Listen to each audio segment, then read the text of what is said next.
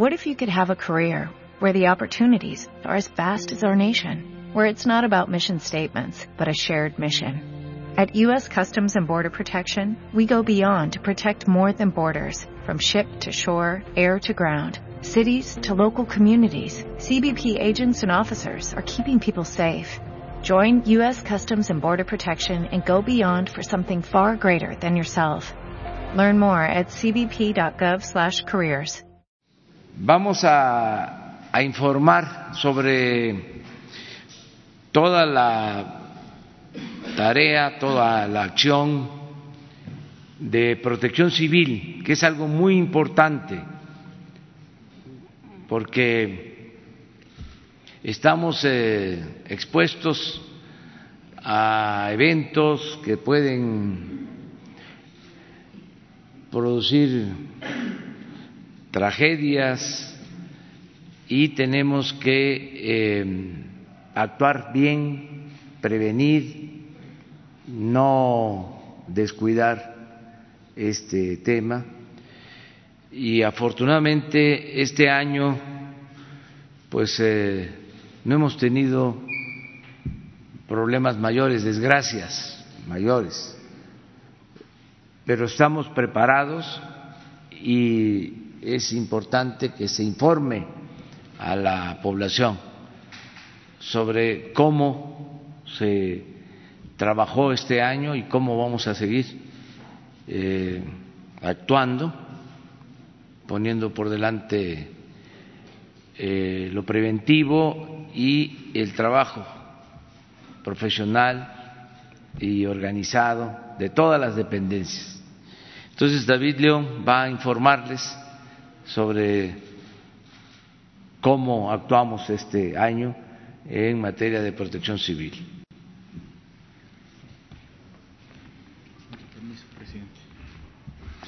Muy buenos días a todas y a todos ustedes.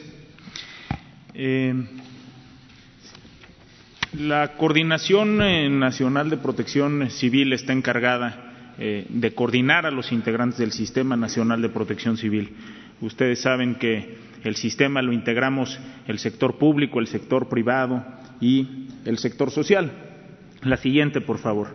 Estos son algunos de los eh, fenómenos que juntos, todos juntos, eh, prevenimos, preparamos y atendemos eventos socioorganizativos que tienen que ver con grandes concentraciones eh, de personas, por supuesto, ciclones tropicales, lluvias, inundaciones, volcanes activos, el más eh, visible de ellos, el volcán Popocatépetl, que lo compartimos cinco estados, el volcán de Colima, que lo compartimos eh, dos estados, también la inestabilidad de laderas que se da, eh, un fenómeno que se da de derrumbes, de deslaves, de deslizamientos que se da en las zonas serranas de nuestro país, los eventos químicos que tienen que ver con pues tomas clandestinas de combustible, volcaduras de pipas que pueden tener sustancias peligrosas y, de manera conjunta, los incendios forestales que afectan a los bosques y a los pastizales de nuestro país. La siguiente, por favor. Eh, siempre con la prevención como la primera eh, premisa hemos realizado en el caso de los volcanes de nuestro país, la, homologación de los eh, planes operativos del volcán Popocatépetl, la revisión de los 1.300 kilómetros de rutas, eh, de evacuación, una agenda particular con cada uno de los estados que compartimos el volcán Popocatépetl. En materia de sismicidad, en lo que va de este año, ustedes mejor que nadie conocen el territorio mexicano, cinco placas tectónicas, 18 estados que tienen mayor sismicidad, cerca de 25 mil sismos se han presentado con epicentro en nuestro país en lo que va de este año. El 50% de ellos tienen epicentro en el estado de Oaxaca, cerca de 3.000 eh, deben de tener epicentro en el estado eh, de Chiapas. Y eh, en el caso de los sismos tenemos un, protocolo que se llama Prevensismo, que integran estos 18 estados. Además, ustedes participaron con nosotros de un macrosimulacro en el cual 16 millones de personas de todo el país participaron en él. El próximo año no tendremos un solo simulacro, sino tendremos tres simulacros, uno en el mes de enero, uno en el mes de mayo y otro en el mes de septiembre, para justamente seguir practicando la autoridad y la población eh, con respecto a un riesgo muy importante que es la sismicidad en nuestro país. Tenemos una plataforma digital que es el Atlas Nacional de Riesgos, que tiene más de nueve mil capas de información donde tanto ciudadanos como autoridades pueden identificar el riesgo que existe en el territorio. Es esta plataforma que ustedes ven en la esquina inferior derecha que puede ser consultada por todos y que ahí podemos identificar muchos de los riesgos que tiene el territorio mexicano. Los 32 eh, consejos estatales se encuentran instalados, cerca de 1.900 consejos municipales de protección civil se encuentran instalados eh, también y la meta que tenemos es que todos los municipios de nuestro país puedan integrar su consejo municipal de protección civil. La lógica del consejo es muy importante porque en el consejo están sentados a la mesa todos los integrantes que pueden prevenir y que pueden atender una emergencia en su momento. Eh, realizamos, como ustedes lo saben, la Feria Nacional de Protección Civil en el Zócalo Capitalino con el apoyo de muchas instituciones, de todos los integrantes del sistema, además de ferias municipales para acercar la protección civil a la población.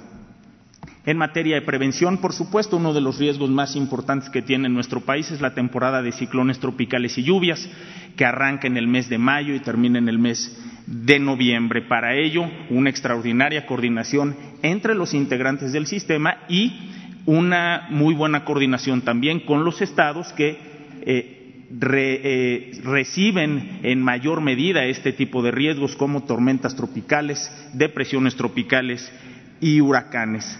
Además, realizamos 1.662 asambleas. Es un objetivo que nosotros tenemos que la población, que las familias se acerquen al tema de la protección civil, identificar que la familia es el mejor eh, vehículo, la mejor estructura para identificar el riesgo en nuestro territorio y para poder atenderlo. Por ello, es un objetivo que tenemos el estar generando asambleas comunitarias para informar a la población acerca del riesgo y cómo atender el riesgo en el territorio.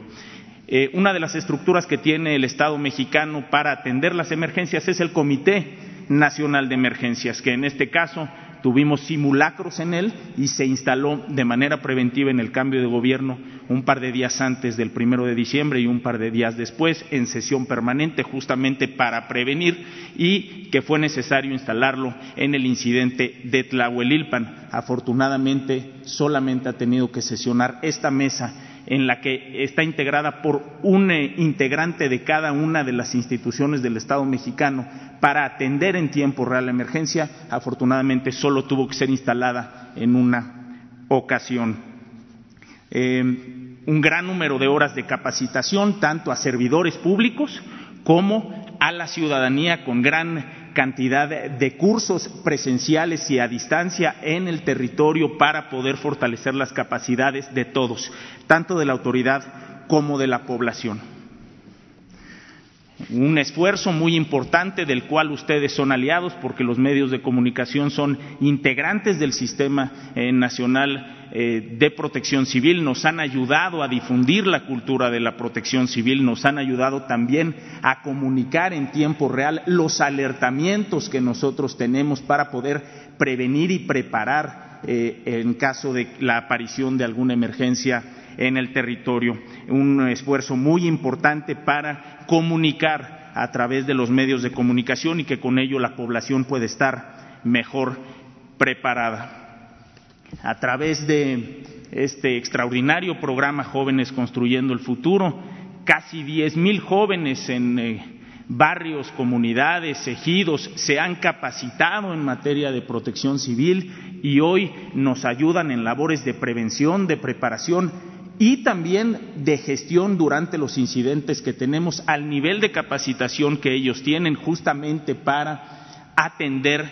de mejor forma la protección civil. Es una red de jóvenes que nadie como ellos conoce el riesgo de cada una de sus comunidades y por ello ese conocimiento del territorio combinado con la capacitación y la certificación en protección civil nos han ayudado mucho a fortalecer los recursos humanos en protección civil. Además, estamos ocupados en que cada uno de los servidores públicos estatales y municipales se certifiquen, estemos seguros que los encargados de protección civil en el Estado y en el municipio estén certificados.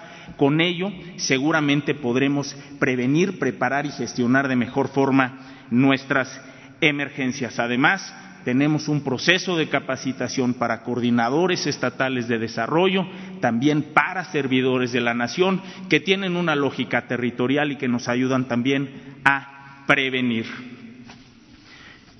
En cuanto a los dos instrumentos financieros que tiene el Estado mexicano para atender las emergencias y para prevenir, esta es la gráfica actualizada de las declaratorias de emergencia y de desastre, uno de los años en los que hemos tenido menor número de declaratorias, tanto de emergencia como de desastre.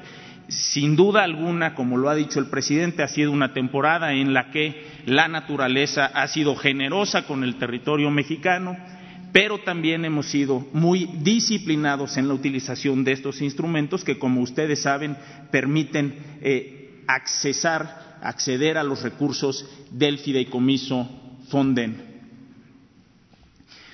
Esta es una gráfica que ustedes eh, ya conocen también, que es los recursos utilizados del Fonden año contra año. Al día de hoy, lo autorizado por Hacienda para utilización del Fonden son 1.070 millones en emergencia y en desastre para el año 2019.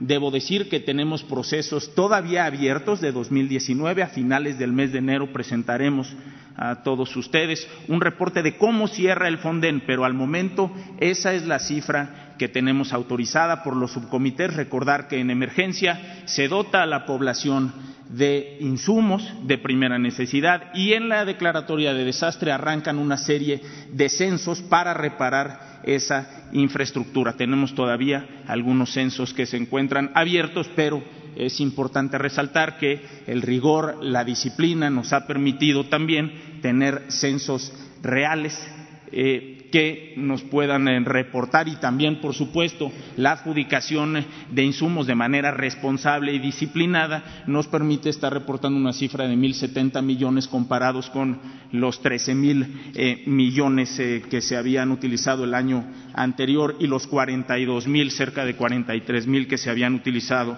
en el año 2017. Además de ello, tenemos una incubadora, como ustedes saben, de proyectos de prevención. Existen algunos eventos en nuestro país que son recurrentes inundaciones que son eh, cíclicas en un mismo espacio y que tal vez a través de un proyecto preventivo, una obra preventiva, pueden terminarse esas eh, declaratorias y emergencias recurrentes. Bueno, lo que hoy estamos haciendo es teniendo esa incubadora, buscando el recurso necesario para poder echar a andar esos proyectos y con ello prevenir y evitar la emergencia. El indicador dice que un eh, peso que nosotros invertimos en prevención se ahorra ocho pesos en la atención de emergencias. Adelante, por favor.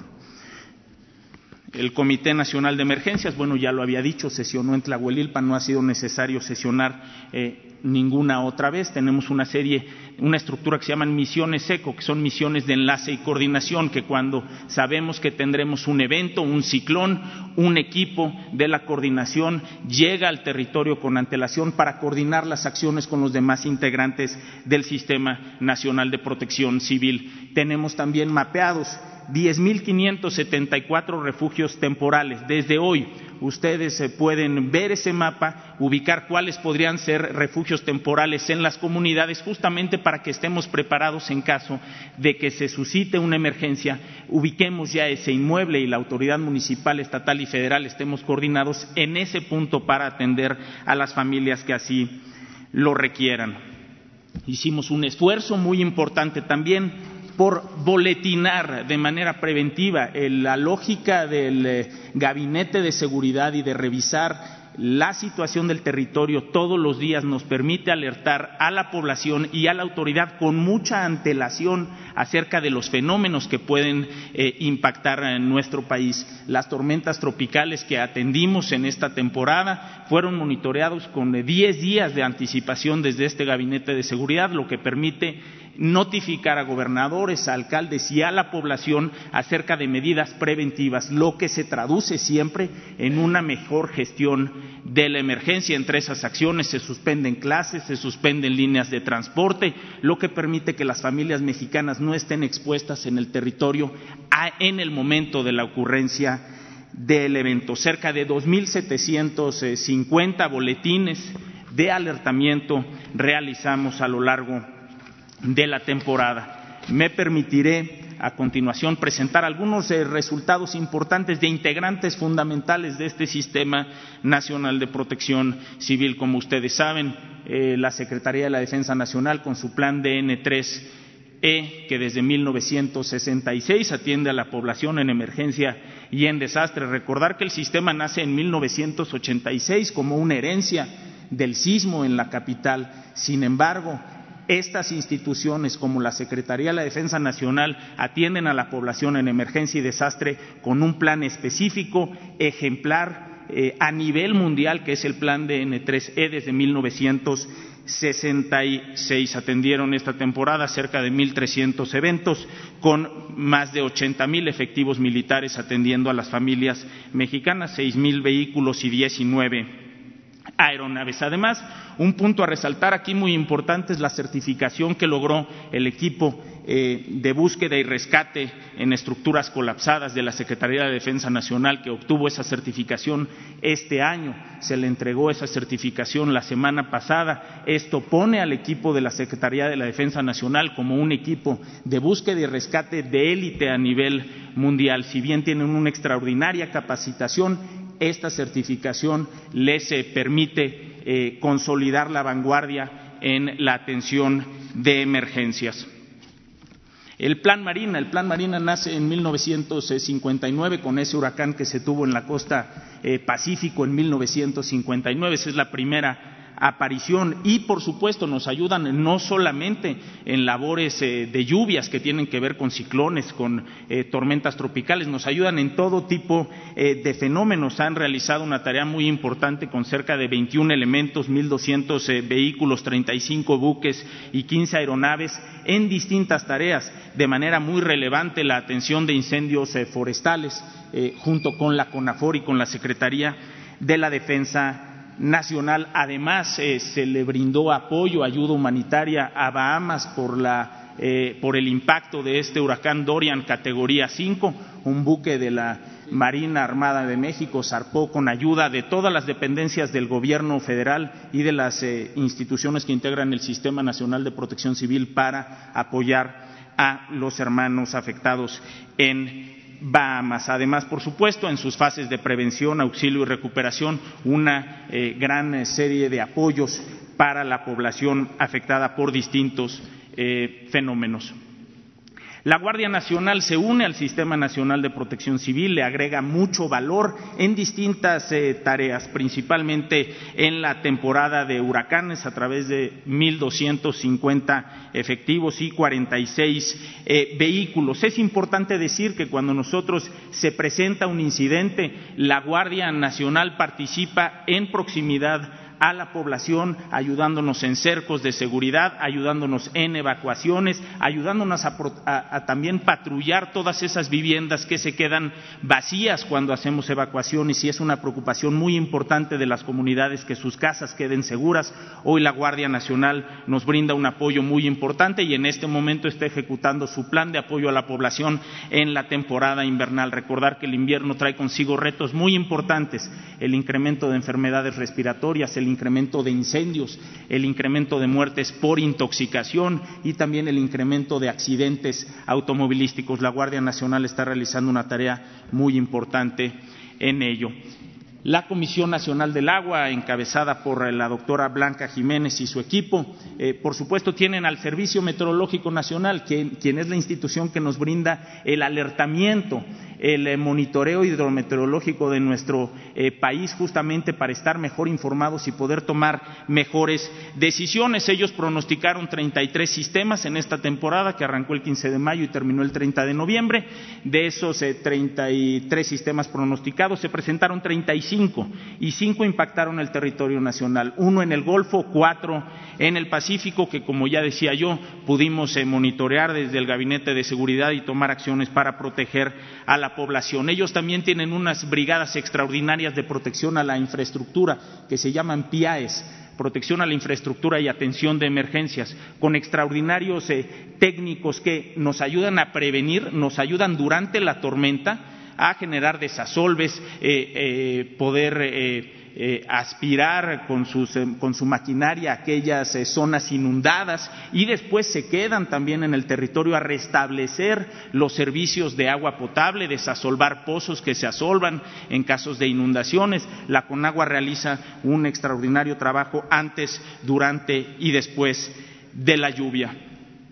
Un integrante fundamental también, la Comisión Federal de Electricidad, que a veces poco hablamos de nuestros compañeros electricistas eh, en la atención de las emergencias, pero en México tiene extraordinarios integrantes de la Comisión Federal, 15 mil eh, integrantes, 15 mil elementos, cerca de 6 mil vehículos, nos ayudan en las situaciones de, emergencia, principalmente en, las situaciones de tormenta, de viento, de inundación, tienen una extraordinaria experiencia, talento y capacidad para restablecer en tiempo récord el servicio eléctrico en nuestras comunidades, mientras a nivel internacional un eh, apagón por un evento así puede durar eh, días, semanas, incluso en algunos casos meses. Eh, traigo aquí algunos tiempos de lo que tardaron los compañeros de la Comisión Federal de Electricidad encabezados por el licenciado Bartlett eh, para restablecer el servicio eléctrico. En el caso del huracán Lorena, 3.5 días. En el caso de la tormenta tropical Narda, 6.5 días.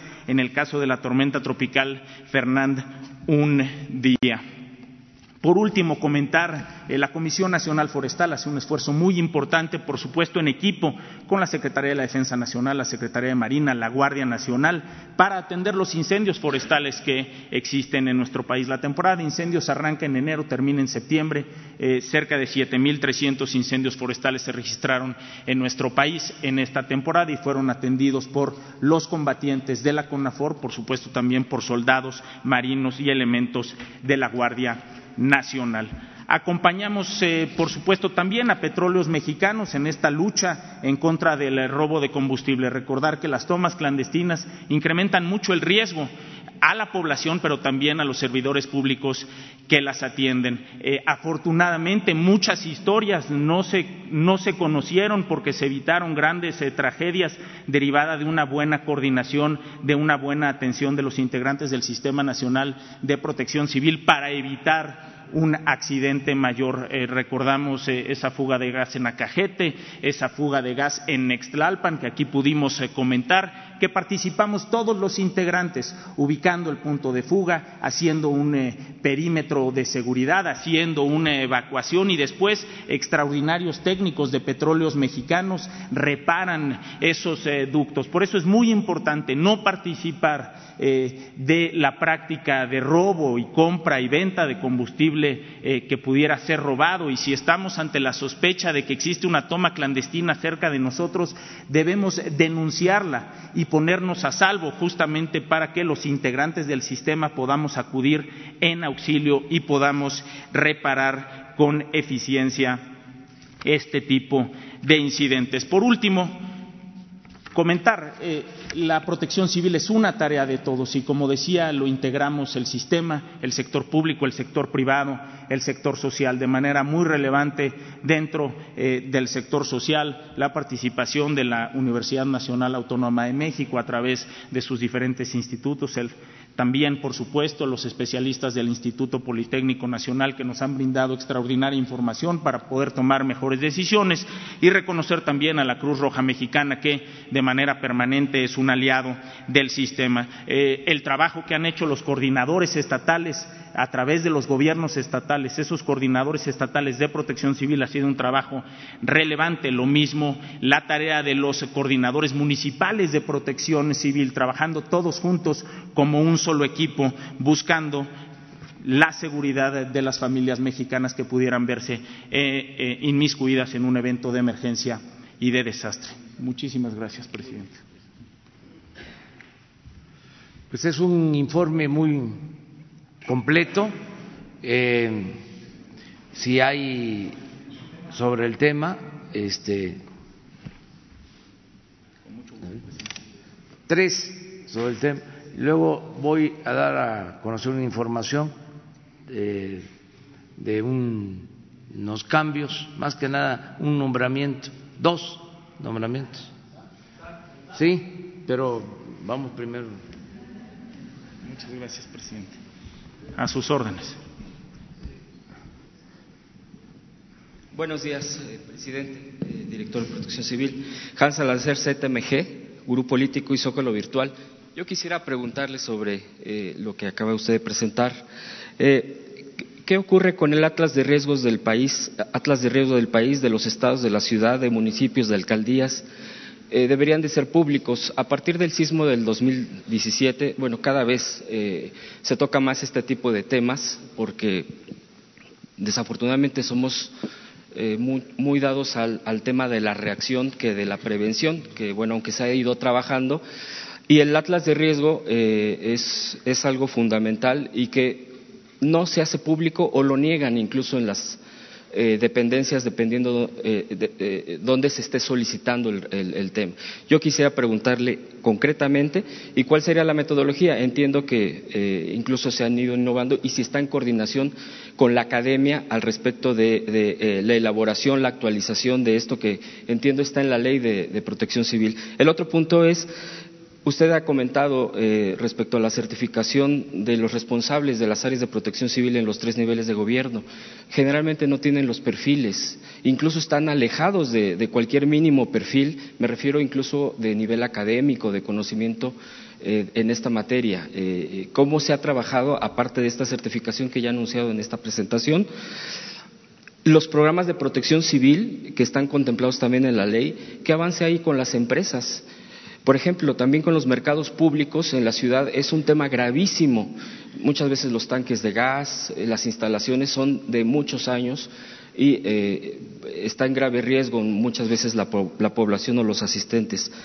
Eh, por último, quisiera preguntarle cómo evitar los grandes y graves riesgos, perdón, los graves desvíos que se han dado, por ejemplo, en el tema del Fondo Nacional de Desastres, el llamado FONDESO, qué presupuesto se tiene para Fondeso para el próximo año 2020 y si están, bueno, son muchas cosas, pero si están en, eh, ustedes también interviniendo en colaboración, por ejemplo, con el Instituto Nacional de Migración, con el tema de los migrantes eh, en, nuestro país y de qué manera. Gracias. A sus órdenes, Hans.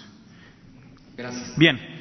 Comienzo, Hans. Eh, primero, el Atlas Nacional de Riesgos. Tenemos un Atlas Nacional que pueden, es absolutamente público. Las nueve mil capas de información, todos las pueden eh, consultar. Es un instrumento muy interesante de verdad. Permite ubicar infraestructura prioritaria, permite ubicar infraestructura de riesgo, gasolinerías, eh, eh, hospitales, escuelas, incluso nos permite conocer quién es el director de una escuela, por ejemplo, dar clic en esa escuela, encontrar el teléfono del director de esa escuela para hablarle y alertarlo de un riesgo que puede tener en su región. Como bien dices, Hans, es una, se encuentra encuentra en la ley la obligatoriedad de que los estados tengan su atlas eh, estatal de riesgos y que tengan también, existan también atlas municipales. El esfuerzo que hace la Federación es a través del CENAPRED, del Centro Nacional de Prevención de Desastres, que se encuentra justamente en el campus universitario de Ciudad Universitaria, aquí en, la UNAM. Eh, por supuesto, tenemos un extraordinario vínculo con las instituciones académicas que nos ayudan a actualizar permanentemente ese Atlas Nacional de Riesgos. Si existiera algún Estado en este momento que no tiene su Atlas, puede recurrir al Atlas Nacional y el Atlas Nacional tiene información estatal y municipal. De verdad es una extraordinaria eh, herramienta tanto para ciudadanos como para autoridades. ¿Para qué? Para identificar el riesgo. Eso es lo más importante, identificar el riesgo y estar preparados para atenderlo. Si no sé cómo prepararme, me acerco a mi unidad estatal, a mi unidad eh, municipal o, por supuesto, a la Coordinación Nacional de Protección Civil. En segundo lugar, por supuesto que tenemos que fortalecer las capacidades de los eh, responsables eh, de protección civil. Al interior de la coordinación tenemos un programa de educación continua y de certificación para estar mejor preparados y poder tomar mejores decisiones. Y es ese mismo proceso que nosotros hemos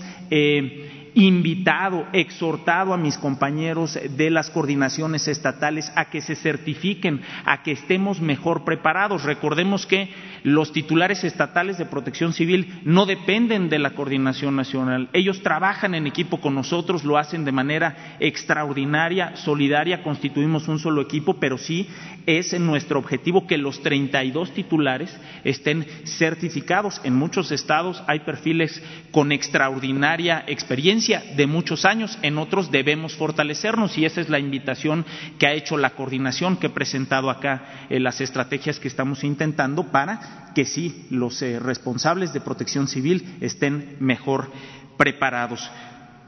Eh, en eh, cuanto a cómo evitar y los montos que tienen los, eh, los, instrumentos financieros que tiene el Gobierno de México. El Fonden tenía para este año 2019 3.644 millones. Eh, eh, están etiquetados en el presupuesto para el próximo año 2020 cerca de 3.250 millones. Eh, en el caso del FOPREDEN, sí. En el caso del FOPREDEN, el preventivo que para nosotros es muy importante tenía 200 millones, 180 millones 2019 y ahora aparece con 400 eh, millones. Es decir, creció el monto para los proyectos de prevención, que es algo que para nosotros es muy importante. ¿Cómo evitar que eh, que no existan, cómo evitar que existan malas prácticas en el manejo de esos recursos, bueno, pues justamente como lo estamos haciendo desde el primero de diciembre. Uno, mucho rigor en las declaratorias de emergencia y de desastre. No se declara en emergencia y en desastre algo que no tiene la magnitud para hacerlo. Y todas las declaratorias que emitimos en este 2019 están validadas por un tercero, en el caso de la lluvia con agua, en el caso del incendio forestal con AFORE, es decir, hay un dictamen de un área técnica que valida la autorización, el otorgamiento de una declaratoria de emergencia y de desastre. Número dos, en la adquisición de los insumos para la atención, ya les presentaremos en enero el resultado, ser transparentes y ser disciplinados en el uso de recursos. Tres, que la ayuda, aunque no la reparte la Coordinación Nacional de Protección Civil, nos cercioremos que realmente le llega a la población. Y cuatro, que los censos de infraestructura dañada se hagan con rigor, con disciplina, lo mismo las contrataciones de obra. Hemos eh, realizado desde el primero de diciembre del 2018 hasta el día de hoy esas tareas de manera muy particular, aunque estén fuera de la atribución de la Coordinación Nacional de Protección Civil, muchas de ellas. Participamos en cada uno de esos eslabones justamente para obligarnos a que el método, el mecanismo sea de cero corrupción, de disciplina y de rigor en el manejo de estos recursos y creo que hemos obtenido muy buenos resultados. Lo que sigue ahora es meter todo esto al reglamento y a la atribución justamente para que no quede a la voluntad de la autoridad en turno, sino que sea obligatorio eh, para ellos. Me hacía también una pregunta acerca de la participación que tenemos en la atención a migrantes. Así es, participamos en aquellos albergues temporales que nos lo solicitan con la experiencia que tiene la Coordinación Nacional de Protección Civil en el proceso de fenómenos socioorganizativos y en la atención de esta población vulnerable que puede estar albergada. Falta un coordinador, disculpe, lo de los programas internos de protección civil en las empresas, en los mercados públicos, en las plazas comerciales. ¿Qué, qué, tipo de supervisión y qué avance hay al respecto? Porque luego no se cumplen. Es muy importante esto que mencionas, Hans. Eh, cada una de las eh, alcaldías eh, se encuentra encargada, es una, atribución de los alcaldes, de los gobiernos estatales, esa relación de programas internos de protección civil con los integrantes del sector público ¿Qué hemos hecho nosotros? Bueno, nos hemos dado a la tarea desde la coordinación a certificar en la elaboración, revisión de programas internos a esas autoridades, a participar con ellos, pero recordemos que esa es una atribución inminentemente local. Gracias. Adelante, por favor. Sí, buenos días. Eh, Juan Carlos Machorro del portal Expo. Si pudiera comentarnos en el Sistema Nacional de Protección Civil, ¿cuál es la participación o cómo es la participación del sector privado? Eh, lo vimos también ahorita en la última lámina donde están empresas como Cemex, UPS, etcétera, entre otras. O sea, no sé si proporcionan insumos, financiamiento por su propio rubro, personal, etcétera. Y en un instante una segunda, por favor. Muchísimas gracias, Juan Carlos. La participación de los integrantes del sector privado es fundamental. Primero que nada en labores de prevención, es decir, sus, eh, sus, protocolos internos de protección civil, todas sus brigadas al interior para garantizar que en los espacios en los que ellos desempeñan sus labores se encuentren en condiciones de seguridad y tengan protocolos de prevención y de preparación es muy importante. Pero también están integrados en eh, el proceso de gestión de las emergencias. Eh, ¿Por qué? Porque si bien el riesgo el riesgo que existe en nuestro territorio no es, eh, eh, es, construido por todos, es decir, todos, cada uno de nosotros vamos con las decisiones que tomamos construyendo riesgos, también en la atención de emergencias, el todos participar de ellos genera alta eficiencia. Los desastres no son naturales, los fenómenos son naturales pero los desastres son socialmente construidos, los vamos construyendo con las decisiones que tenemos. Si construimos viviendas en una zona inundable, viene el fenómeno natural que es la lluvia y en ese momento se genera el desastre.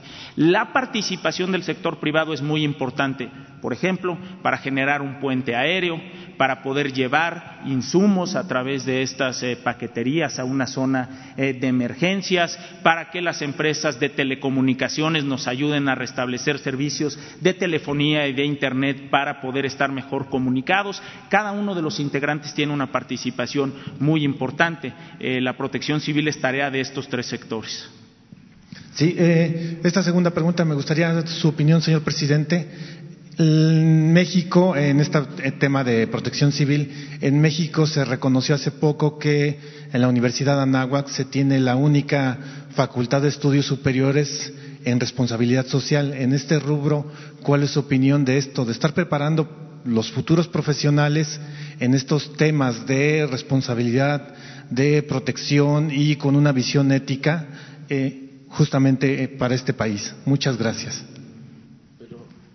Eh, con gusto. Eh, la, Universidad de Anáhuac tiene ese programa de responsabilidad social, pero hoy muchas instituciones educativas, y es algo que a nosotros eh, nos da mucha alegría y nos motiva. Tienen diplomados en protección civil, existen maestrías en protección civil, existen doctorados en gestión integral del riesgo. Eso para nosotros es extraordinario porque si vamos teniendo perfiles en todos los sectores, público, privado y social, que estén informados, capacitados acerca de la gestión integral del riesgo, seguramente vamos a poder construir un eh, territorio mucho más seguro y mucho más preventivo para todos. Adelante, por favor.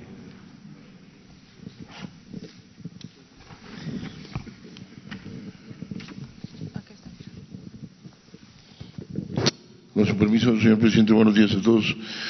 Eh, mire, eh, la pregunta es eh, relativo a, no vi por ahí que trajera, seguramente sí lo hacen, materia de los desechos tóxicos, los desechos tóxicos que genera el mercado interno en materia de almacén, transporte, eh, eh, concientización eh, a la población, en materia de los desechos tóxicos a nivel, a nivel de, ciudadanos y a nivel de empresas, y en materia de contaminación también la, la, contingencia, pero eso es una parte del problema de desechos tóxicos, de manejo de transporte de almacén, de regulación, de prevención, concientización, etcétera.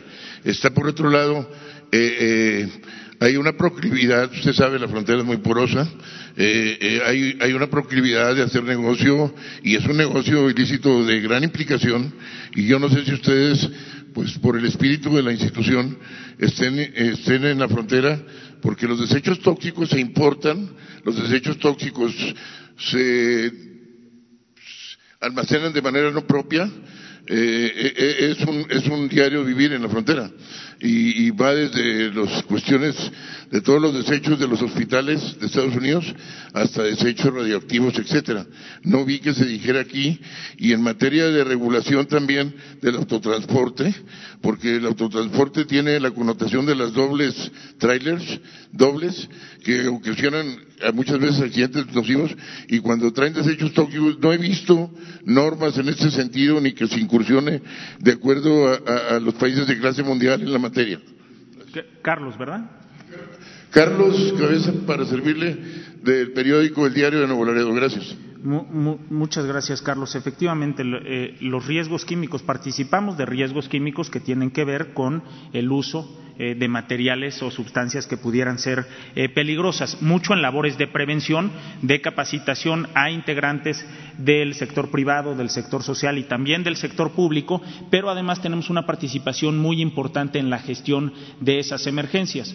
Eh, ustedes han conocido en los últimos días, bueno, pues volcaduras tal vez de una pipa, en este caso de amoníaco. En días pasados tuvimos un evento muy importante en Michoacán, aunque no es nuestra atribución ni la regulación de ese tipo de materiales sí es la capacitación, la prevención en todos eh, los niveles, en todos los sectores y la gestión de esas emergencias en el sitio. Lo mismo para el caso del autotransporte. No participamos eh, de manera regulatoria, pero sí participamos de manera preventiva a través de las coordinaciones estatales y también participamos, desafortunadamente, en la gestión de emergencias derivadas del transporte público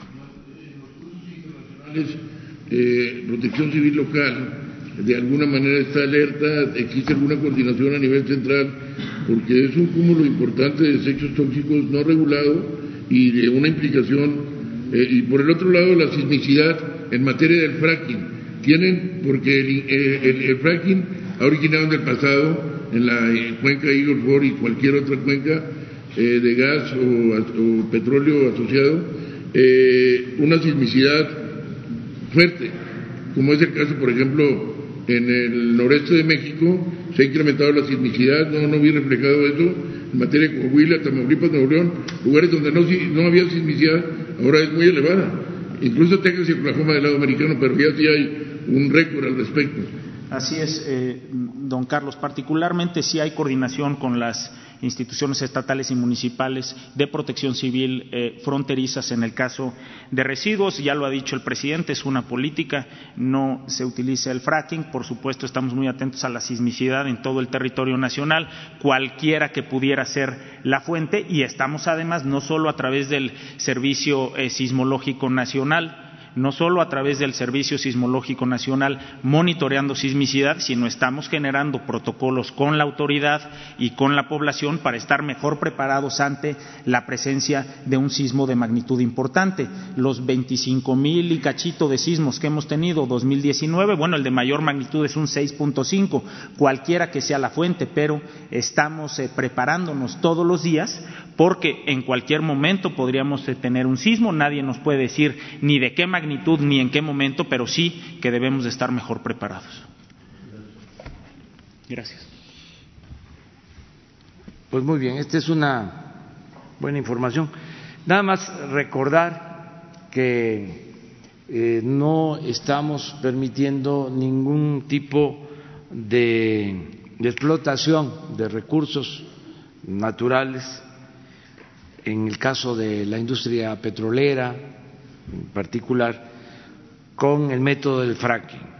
Está eliminado. Y eh, estamos eh, siendo muy cuidadosos en todo lo que son las autorizaciones para basureros tóxicos.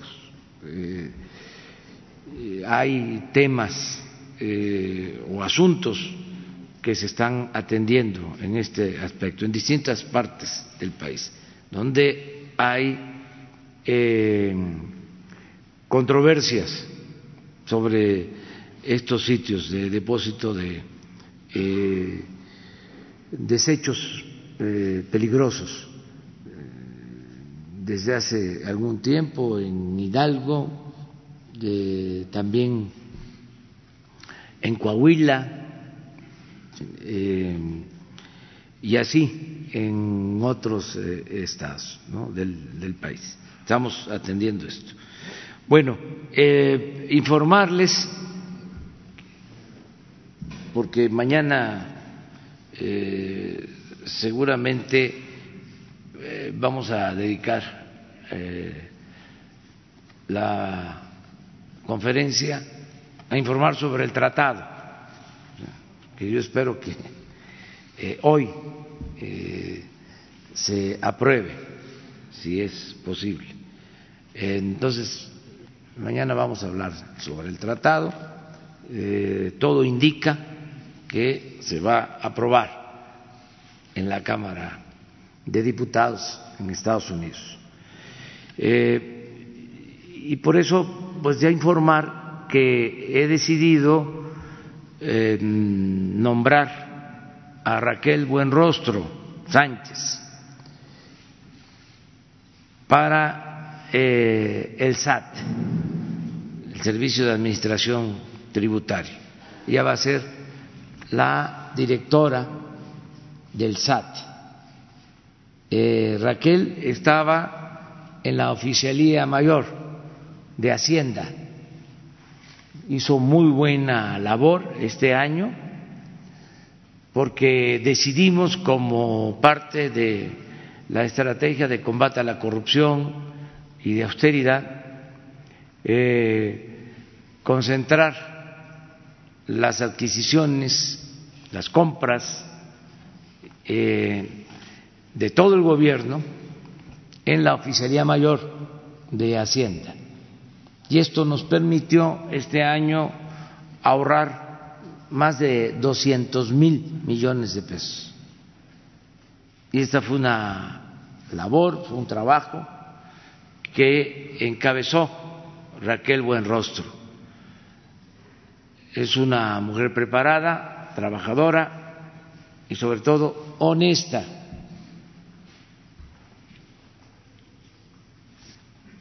Ya ven que las mujeres, entre otras cosas, otras virtudes son más honradas que los hombres.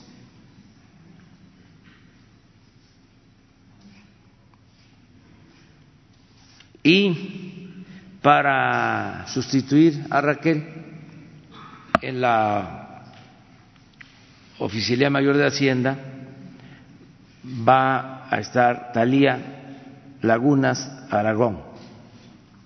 También otra mujer que estaba ayudando en eh, la coordinación técnica de la presidencia de la República. Y tiene mucha experiencia en lo administrativo, también preparada, con experiencia y honesta, dos mujeres, las que van a acompañarnos. Eh, esto lo traté con el secretario de Hacienda, Arturo Herrera. Y estuvo de acuerdo porque conoce a las dos eh, profesionales.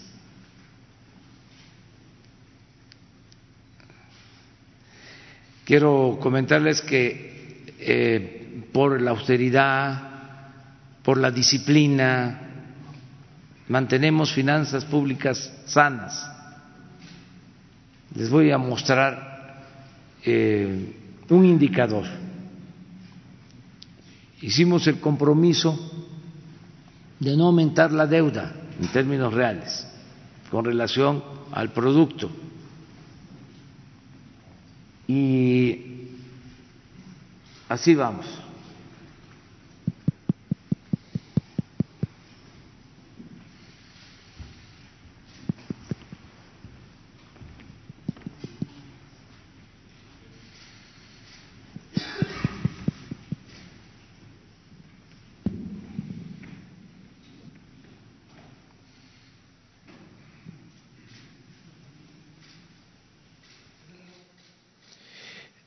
Hasta el 16 de diciembre, 44.1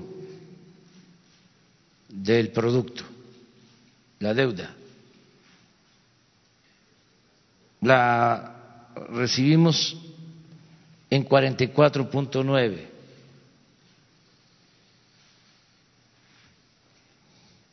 Dieciséis de diciembre.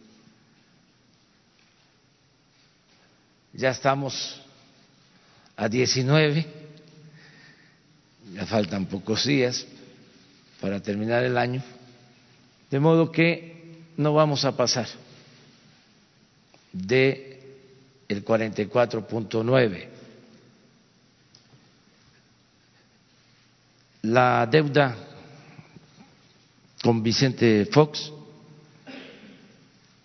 cerró en 29.5 del producto. Con Calderón 37.2 y con Peña 44.9.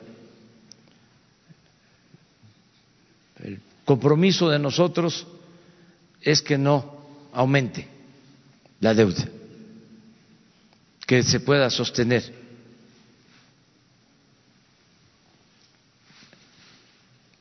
En ese porcentaje, en términos reales. Y sí podemos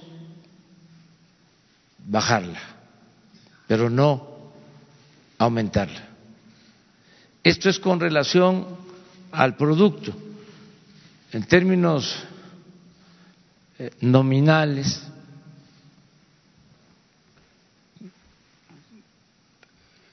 el presidente Fox dejó la deuda en un billón setecientos mil. Calderón aumentó a cinco billones doscientos mil y Peña en términos nominales la dejó en diez billones seiscientos mil. Entonces, nosotros queremos pues mantener la deuda, por eso es la austeridad, por eso es el combate a la corrupción, no endeudar al país, porque significaría destinar más recursos del presupuesto al pago del servicio de deuda. Y ya estamos pagando muchísimo por mantener la deuda, por el pago del servicio de deuda, de intereses de la deuda. Entonces, esto también quería informarles, vamos así. Eh, tiene que ver mucho el aumento con la paridad, el peso con relación al dólar. Ahora nos ha ayudado porque cuando este, se fortalece el peso, bajamos eh, nuestra deuda, se reduce, aunque sea poco. Esta semana nos ha ido muy bien porque eh, ha estado eh, el dólar a menos de 19, 18.96 para ser exactos. Entonces, está muy bien el peso y esto nos, también nos ayuda en lo que tiene que ver con deuda para no pagar tantos intereses. Pues eso es básicamente. Entonces abrimos para preguntas.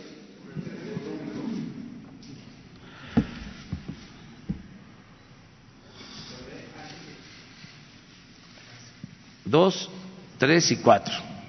Gracias. Cinco. Buenos días, presidente. Claudio Caranza. Y luego nos vamos De Poder. Eh, mi pregunta es sobre la reunión que sucedió ayer en Sonora con el secretario de Salud, el de Semarnat y la procuradora de Ambiente. Eh, si bien ayer fueron eh, los secretarios a hablar con los afectados por el derrame de Grupo México en el río Sonora hace cinco años y quienes han estado organizando eh, los, con los comités de Cuenca, Río Sonora, se habló de que habrá justicia, pero no se dio un plan concreto, con tiempos para remediar la salud, el acceso al agua limpia y la economía. ¿Podría nombrar usted qué acciones para la remediación y no repetición del desastre se tomarán y en qué mes empezará la implementación de los mismos? Sí, vamos a esperar que nos informen los secretarios que fueron a Sonora y eh, aquí vendrían a presentarles el plan y a informarles para que se conozca lo que se está haciendo. también ayer se habló, eh, la comunidad fue muy clara en su pedido sobre la presa de Jales. La nueva presa de Jales de Grupo México expresó que no la querían de ninguna forma. Eh, y también en agosto pasado, en septiembre, cuando tuvieron una reunión eh, funcionarios de Profepa con las comunidades, les informaron que ya habían hecho inspecciones entre el 19 y el 23 de agosto pasado en la presa.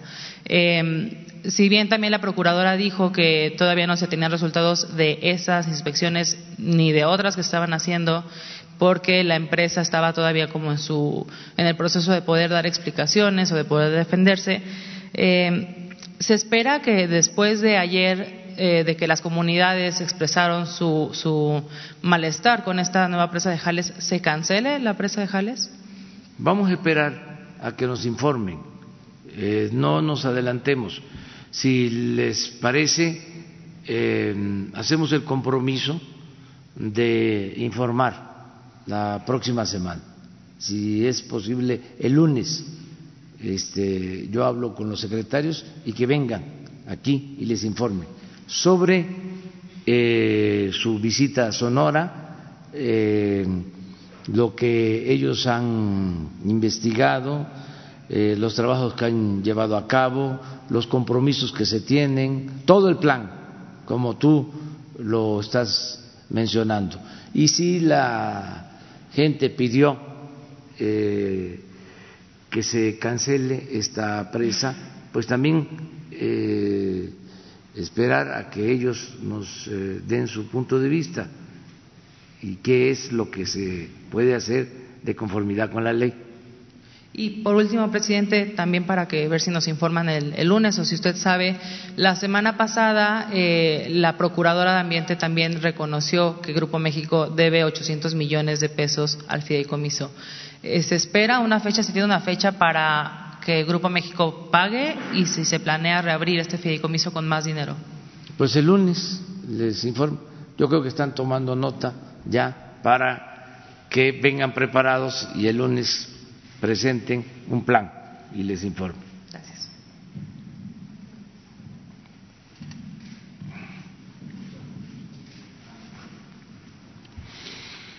Buenos días, señor presidente. Guadalupe Lizárraga, Los Ángeles Press. Em, en México, en 1996, se incorporó la figura jurídica del testigo protegido. Esto a raíz de la Convención de Palermo. En el año 2000, con el gobierno de Vicente Fox, se ratificó esta figura, pero se le dio un uso corrupto y se incriminaron a miles de personas. estas incriminaciones, falsas incriminaciones, fue su auge con Felipe Calderón, con el gobierno de Felipe Calderón y sobre todo con Genaro García Luna. Aquí, em, esta figura eh, a los testigos protegidos los amenazaban, incluso los torturaban, pero en las audiencias también les pagaban 50 mil pesos. Y ayer yo obtuve un testimonio directo de un testigo protegido en el que reconoce, a ver, pues confiesa, de ocho personas que incrimina, que incriminó falsamente y estas personas fueron torturadas, detenidas ilegalmente y están en, prisión sin sentencia desde hace siete y ocho años. O sea, esto ha sido una, una política prácticamente del gobierno, sobre todo panista. Y quienes han estado trabajando, quienes trabajaron con esa, esa forma, fueron los exprocuradores durante el gobierno de Fox y Calderón, e incluso con Peña. ¿Cuál es su postura frente a, estas, a estos exfuncionarios públicos que de alguna manera también son responsables de que se hayan cometido toda esta serie de delitos y violaciones de derechos humanos y cuál sería, porque a esta, a esta forma de operar en la Procuraduría de entonces le llamaban combo Calderón, que consistía en incriminar por un testigo protegido por delincuencia, con cargos de delincuencia organizada, con cargos de lavado de dinero y además exhibición mediática. A través de los medios los ponían como delincuentes y ese era el combo. Y estas víctimas que no van a alcanzar algunas con ah, la ley de amnistía, no van a alcanzar su libertad, ¿Cuál es la postura que tendría este gobierno frente a ellos? ¿Habría esperanzas para hacer justicia? Esa es mi primera pregunta.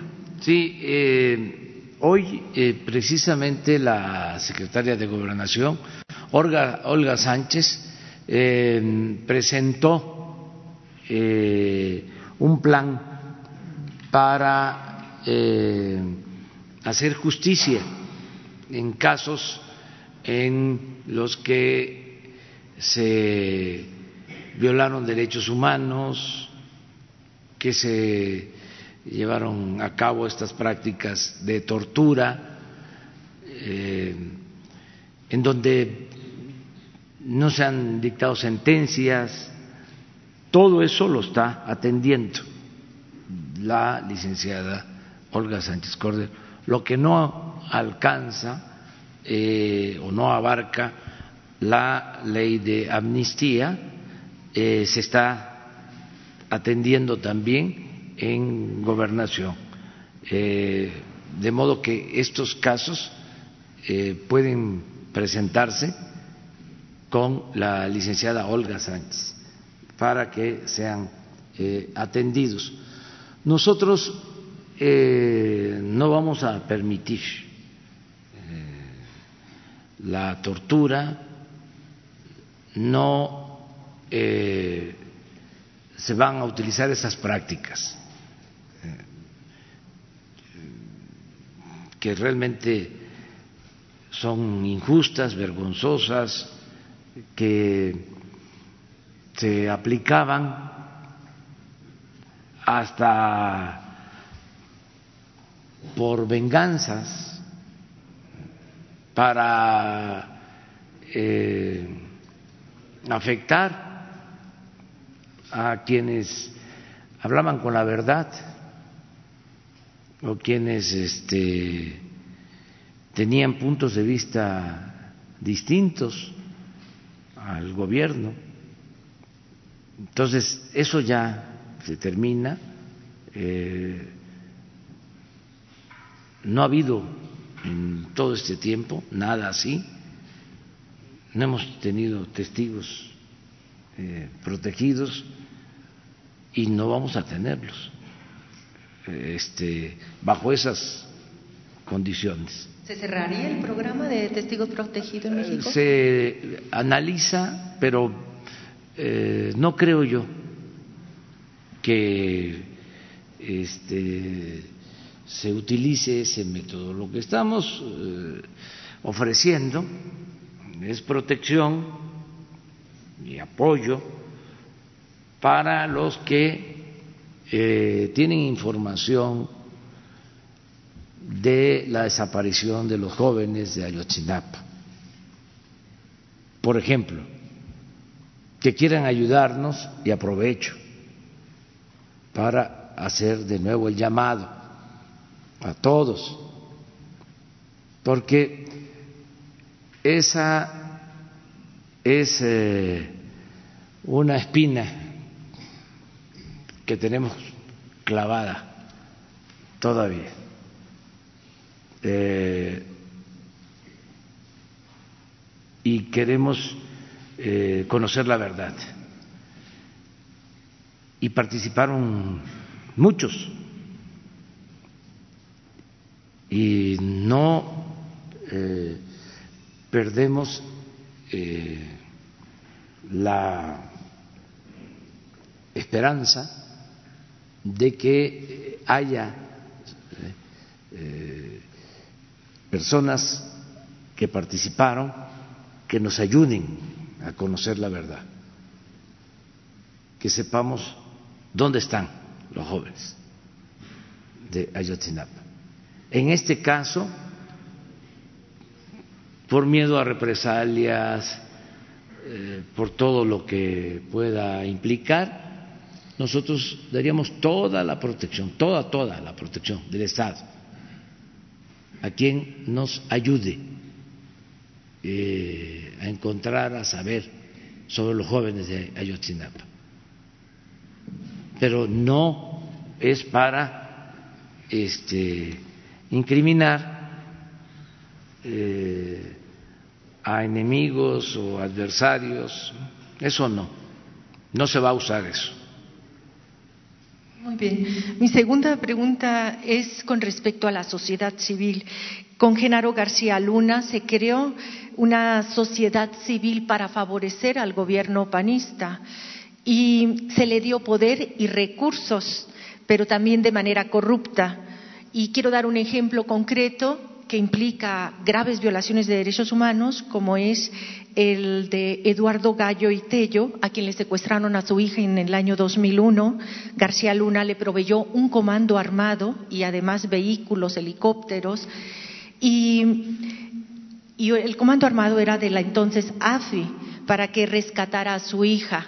Pero quien dirigió el comando fue el, el propio civil, el propio señor Gallo, y mataron a los secuestradores. Los secuestradores dan la orden de matar a su hija y aquí el señor Gallo, pues eh, dolido por, por lo que había sucedido, también siguió la venganza y mató a las familias de los secuestradores. Esta es una historia larga de 2001, pero él incriminó falsamente a dos jornaleros agrícolas y uno de ellos es Antonio eh, Barragán Carrasco de Atlacholoaya. Él está preso en Atlacholoaya y su caso ya es muy sólido en cuanto a pruebas, 108 pruebas, eh, elementos de prueba de su inocencia y fue torturado también directamente por el señor Gallo y, y fue presentado este caso en el Congreso Mundial de Tortura por el activista mexicano eh, Adrián Ramírez. Ellos ah, presentaron este caso, ya se presentaron las denuncias formales y este caso sobre Gallo muestra lo que hacía la sociedad civil en favor de, que era favorecida de manera corrupta, pues por, el, por los gobiernos panistas, casos como el de Morera, casos como el de Wallace, casos como el de Sicilia. Es un grupo a los que se denominaron sociedad civil pero que se les dieron recursos de manera corrupta y que en su gobierno se cortaron esos recursos. Sin embargo, no se ha recuperado esa definición original de la sociedad civil. Me gustaría saber su opinión al respecto porque es algo también que tiene pendiente este gobierno con la, sociedad. Sí, este, como en otros casos hubieron excesos, no se puede generalizar, ¿no? O sea, sí hay asociaciones de personas de sociedad civil que cumplieron bien su función de defender derechos humanos. Hay asociaciones que lo hacen hasta ahora y sí se formó un grupo que no solo eh, actuó de manera ilegal y con venganza y cometieron eh, delitos, eh, hubieron quienes hicieron esto y fueron alentados por el mismo eh, gobierno y eh, les ayudaban a legitimar el uso de la fuerza. Hubo todo un movimiento a favor de eso, de la desaparición de la violencia para enfrentar la violencia. Eso ya no se permite, repito, ya no va a tolerarse. Eh, no necesitamos eso, tiene que haber justicia y respetar a los que eh, sí eh, actúan buscando justicia, porque fueron víctimas de secuestro, fueron víctimas de violencia, de, las eh, organizaciones criminales, pero no permitir ya que este, eh, grupos se inmiscuyan en asuntos que corresponden al Estado. Es un poco lo de eh, las guardias que se crearon, las autodefensas. ¿Cómo se va a permitir eso si la responsabilidad es del Estado? Y en algunos casos se alentaron desde el Estado la creación de estas guardias de autodefensas. No puede el Estado abdicar a su responsabilidad.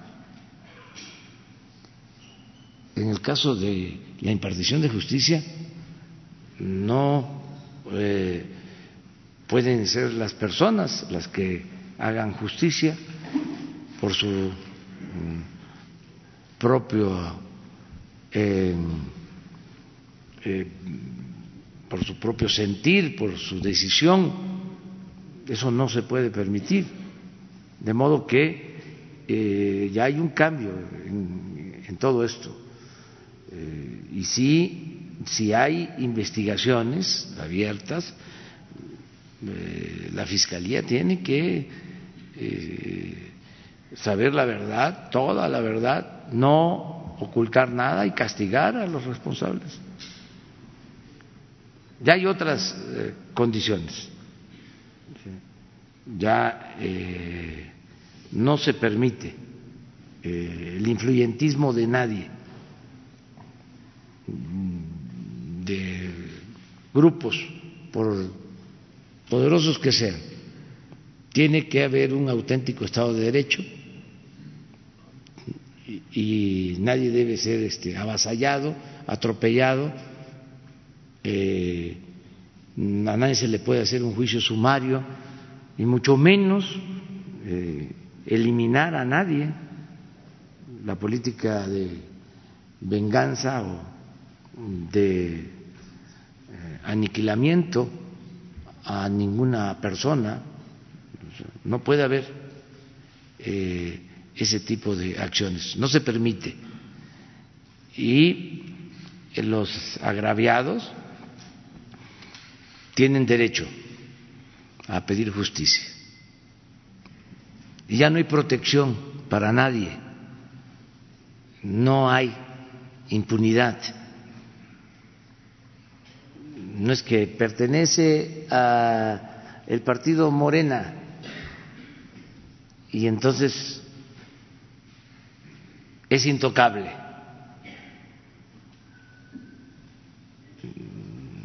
Sea quien sea si se comete un delito, tiene que ser castigado. Ya no se protege a nadie y se está procurando cuidar mucho, ayer lo dije, que existe una frontera entre autoridad delincuencia, que no se este, asocie la delincuencia con la autoridad, que no haya asociación delictuosa, porque si manda la delincuencia, pues ya no hay eh, ninguna posibilidad de garantizar la tranquilidad, la paz en el país. Ayer, antier, me llamó mucho la atención la pregunta que hizo un compañero de ustedes a la o una reflexión sobre este lo que dijo en una ocasión Porfirio Muñoz Ledo de que podía este, estar en la presidencia un eh, famoso delincuente.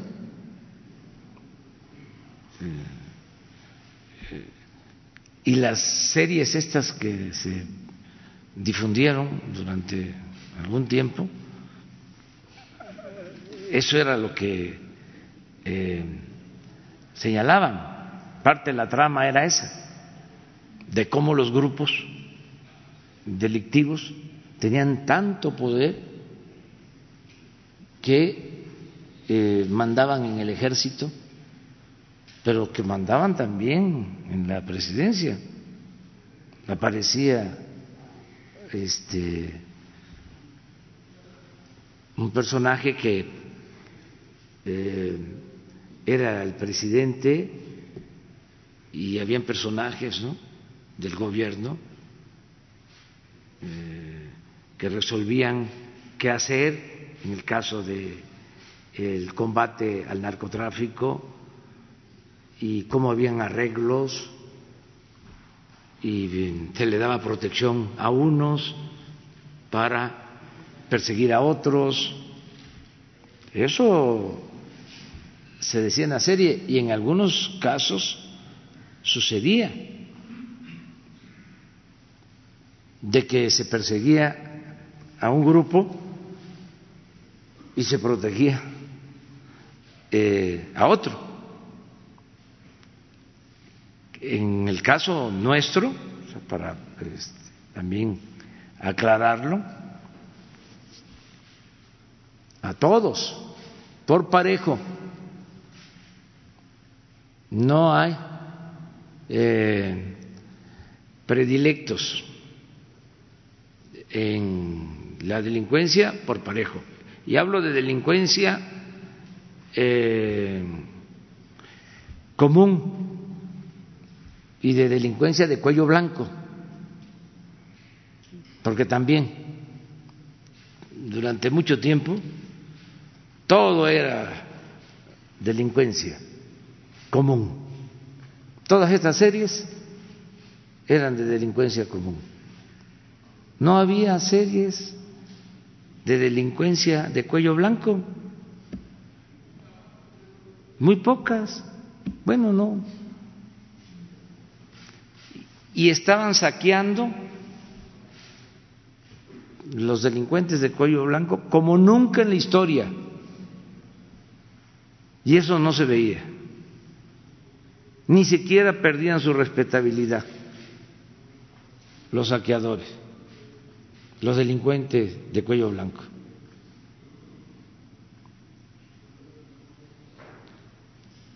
Entonces, ahora es distinto, completamente.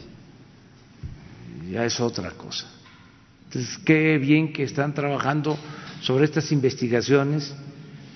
Eh, felicidades, porque eh, hay que eh, reconstruir eh, lo sucedido, conocer la verdad histórica para que no vuelva a suceder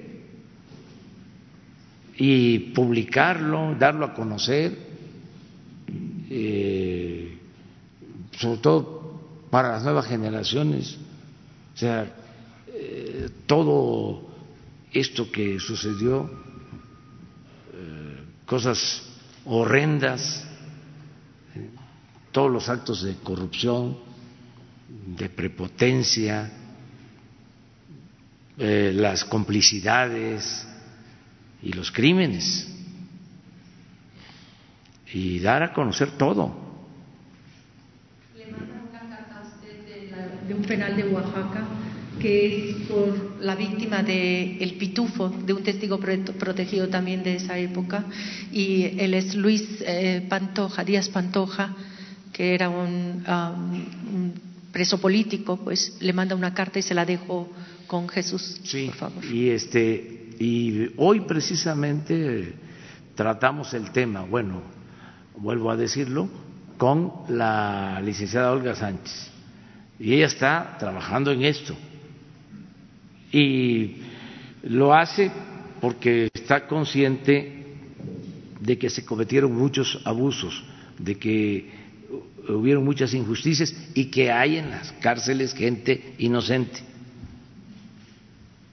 Y hay que eh, este, procurar, en el marco de la ley, que tengan defensa y eh, eh, puedan este, quedar en libertad si fueron víctimas de eh, estas prácticas de tortura y de acusaciones con estos testigos que les pagaban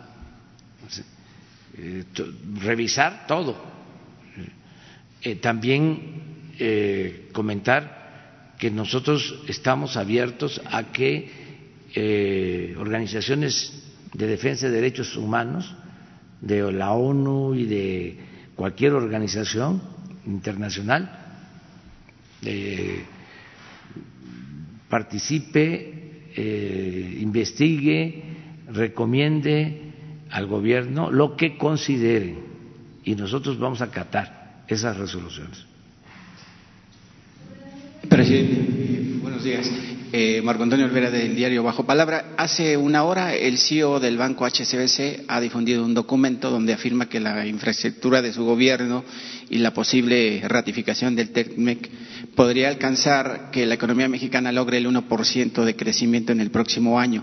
¿Ese diagnóstico se le hace poco, presidente, o cómo alcanzar el 4% que usted propuso al principio de su gobierno?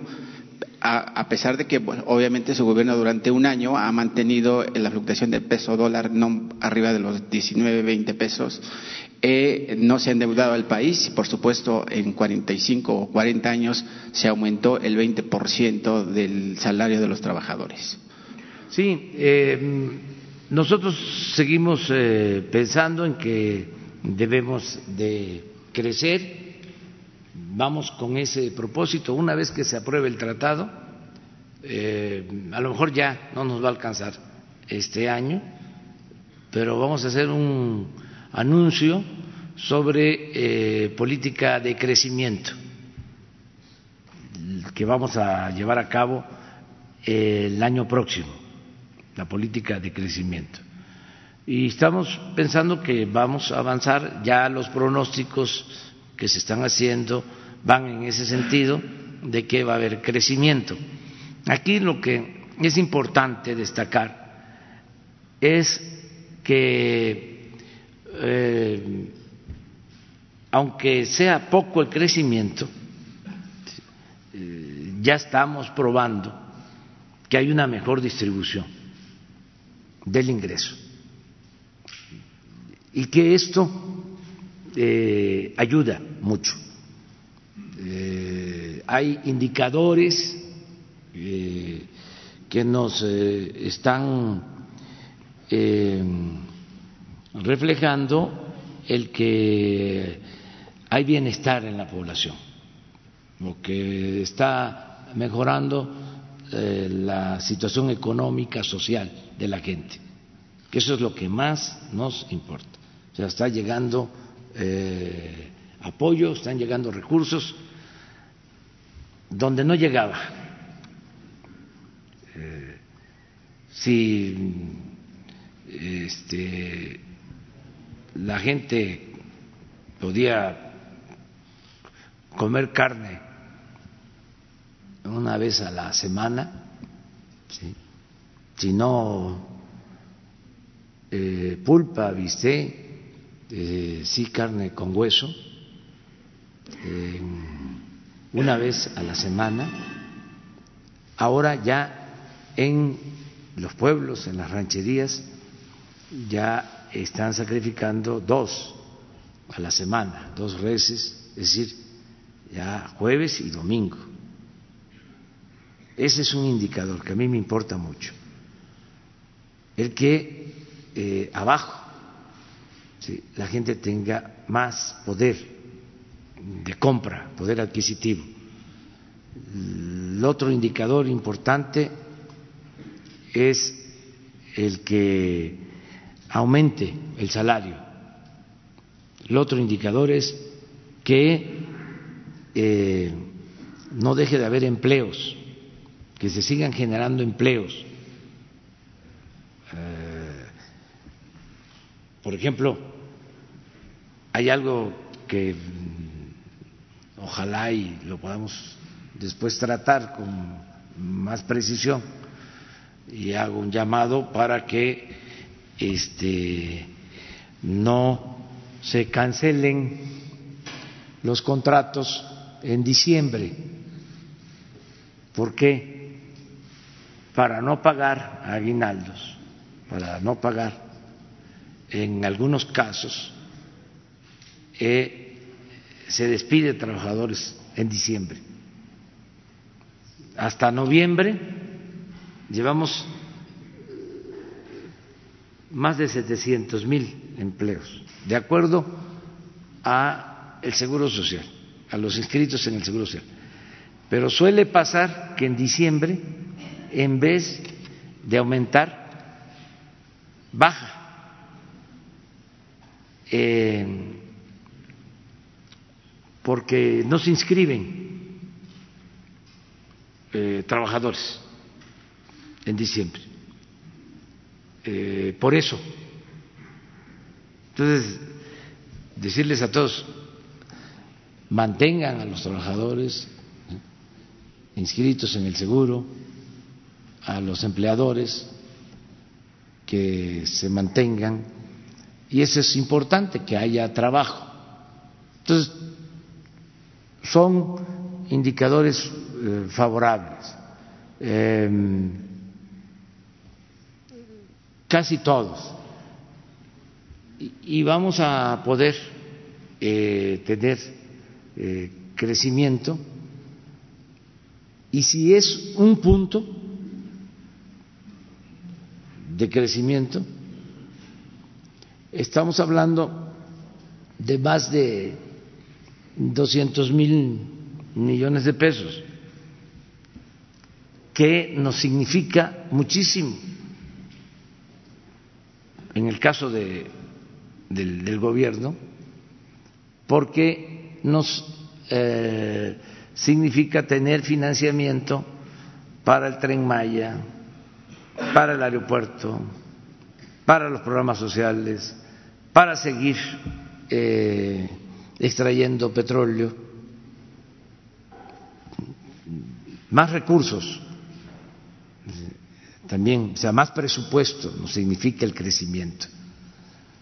Ahora, si podemos crecer al 2 pues, o al 3 y en promedio del sexenio 4, pues eh, estaríamos cumpliendo con nuestro propósito, con nuestra meta.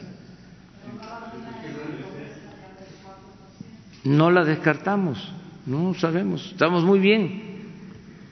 México es eh, de los países con mayor fortaleza económica,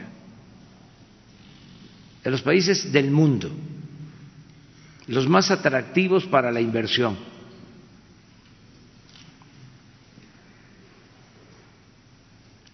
Y son feas las comparaciones, eh, de mal gusto, ¿no? Pero si vemos otros países, en cuanto a inflación, en cuanto a depreciación de sus monedas en América y en Europa, no podemos estarnos este, comparando, no es ese el caso. Y nosotros tenemos algo que es, yo diría, muy valioso, mucho, mucho, muy valioso. Tenemos gobernabilidad.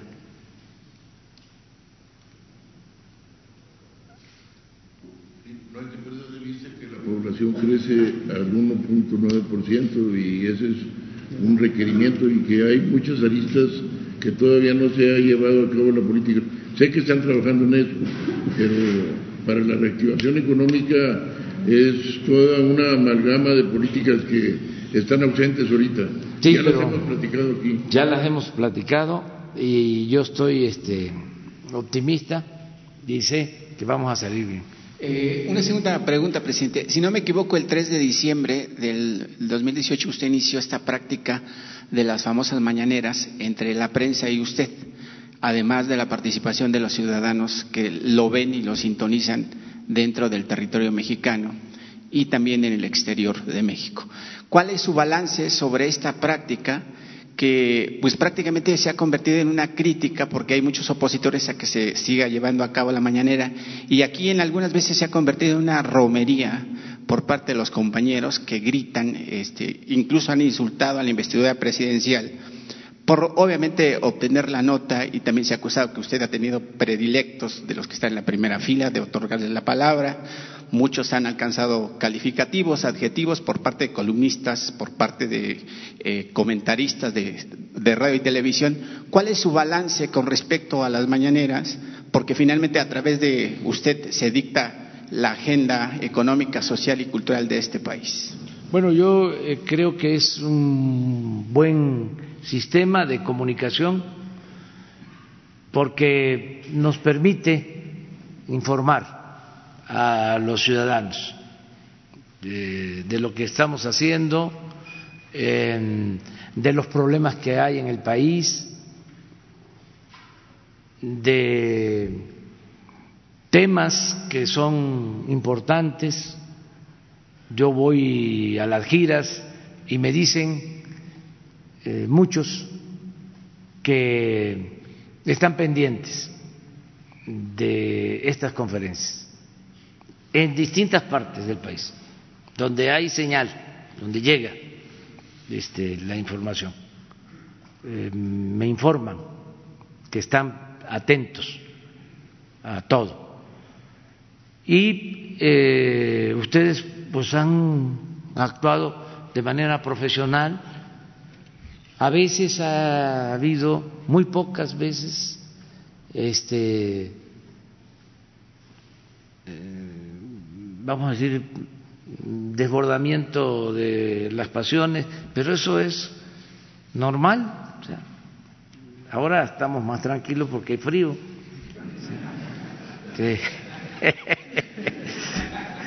pero cuando hay un poco de calor, este, sale la ruda franqueza.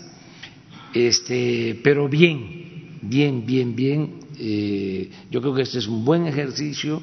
Eh, para los medios convencionales, para las redes sociales y para nosotros. Nos permite informar de lo que estamos haciendo. Ya es además una obligación, es garantizar el derecho a la información. La gente eh, quiere saber. Y a nosotros nos ayuda porque imagínense Fui el fin de semana pasado a Chiapas, a Tabasco y a Veracruz. Y me preocupó mucho porque fuimos a Ejidos, donde está el programa Sembrando Vida, y se les paga con tarjeta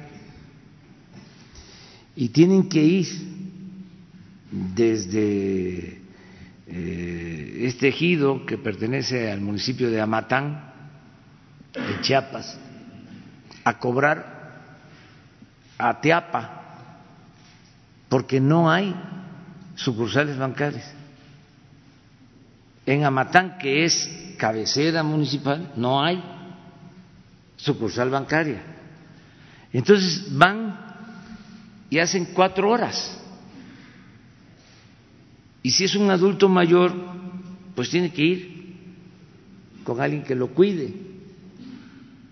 O eh, un campesino de Sembrando Vida. Y a veces llegan al banco y no hay dinero.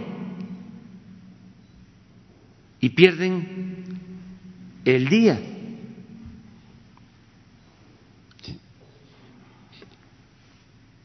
Porque pues eh, antes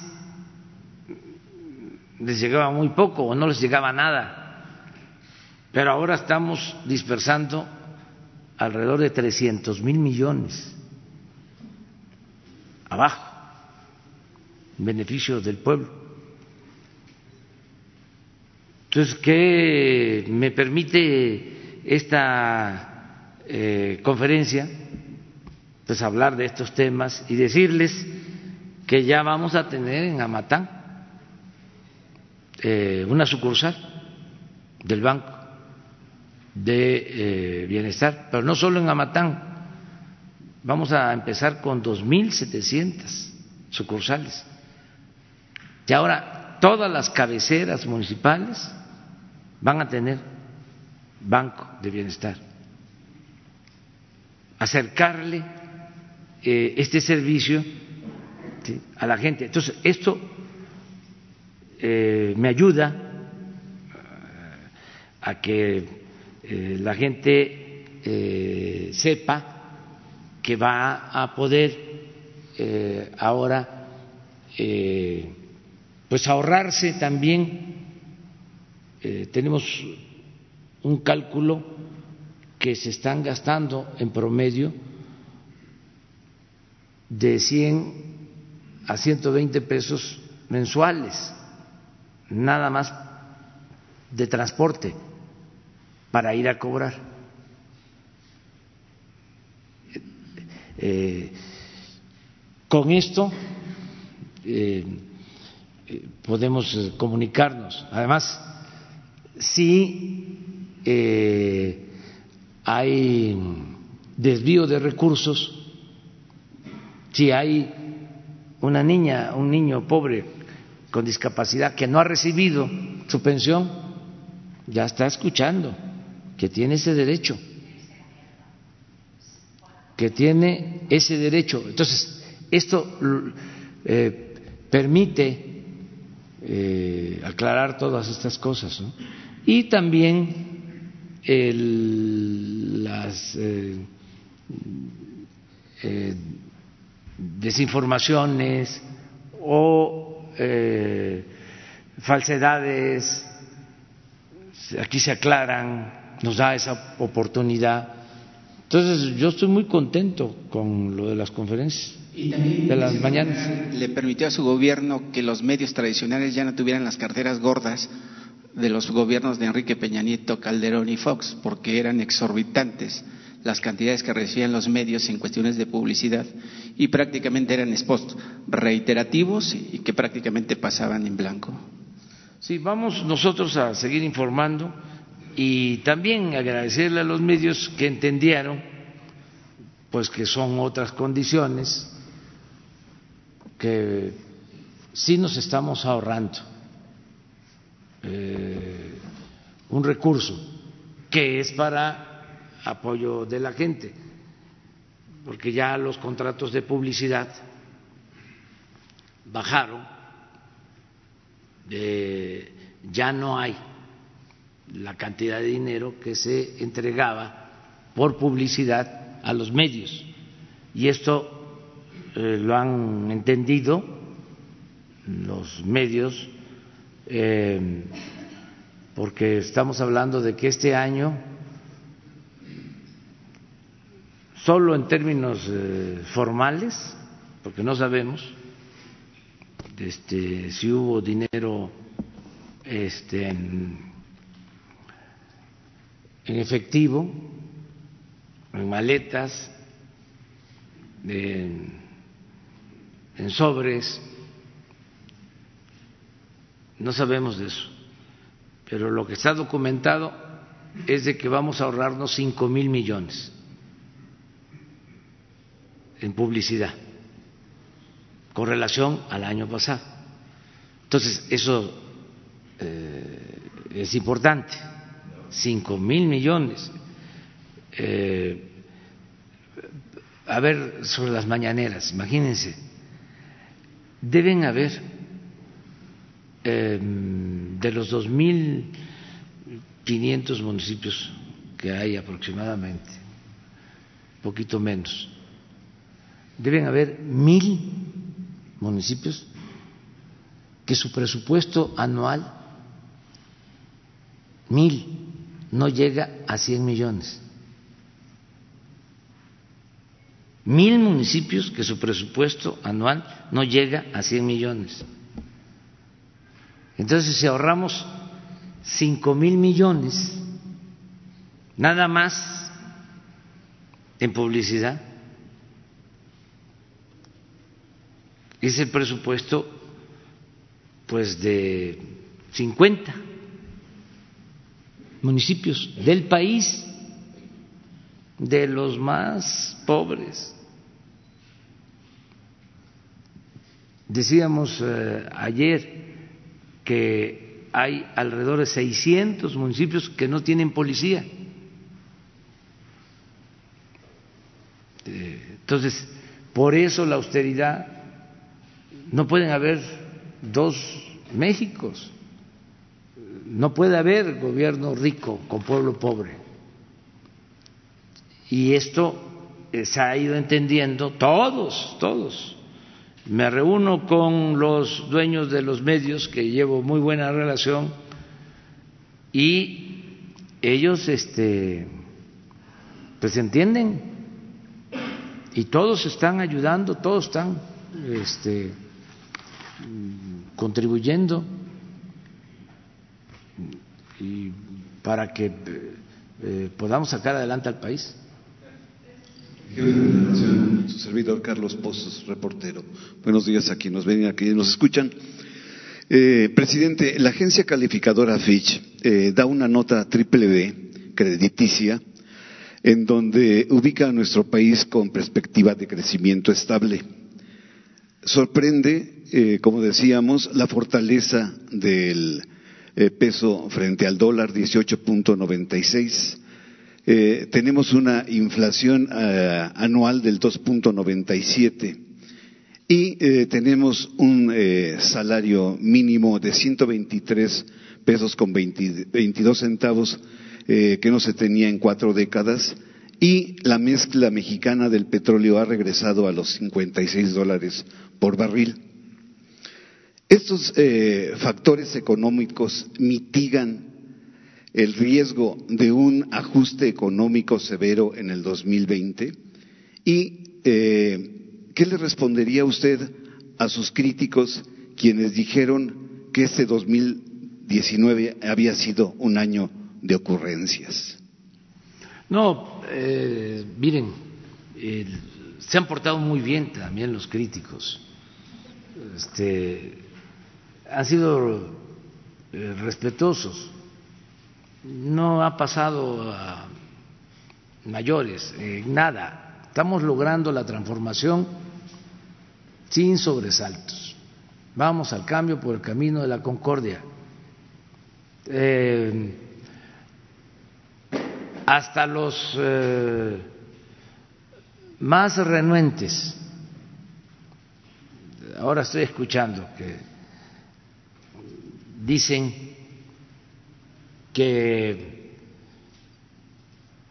no estaban de acuerdo y que siguen sin estar de acuerdo con nosotros, pero que si no hubiésemos ganado,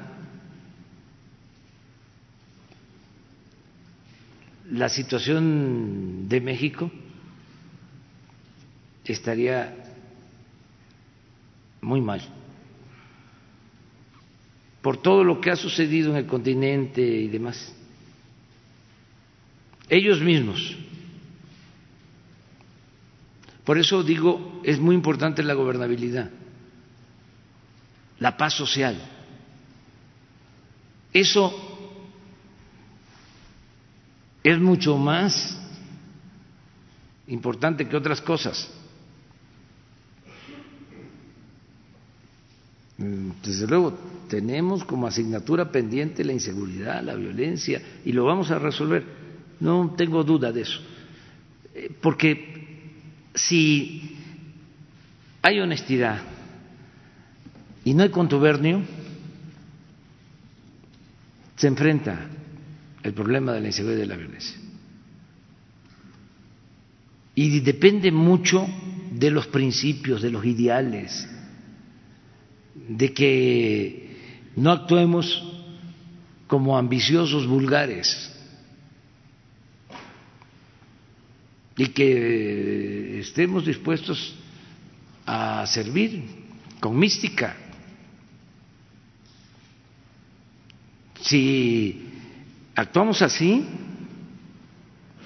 vamos a sacar adelante el país y se va a llevar a cabo la transformación entonces, vamos eh, muy bien, por eso los pronósticos son favorables.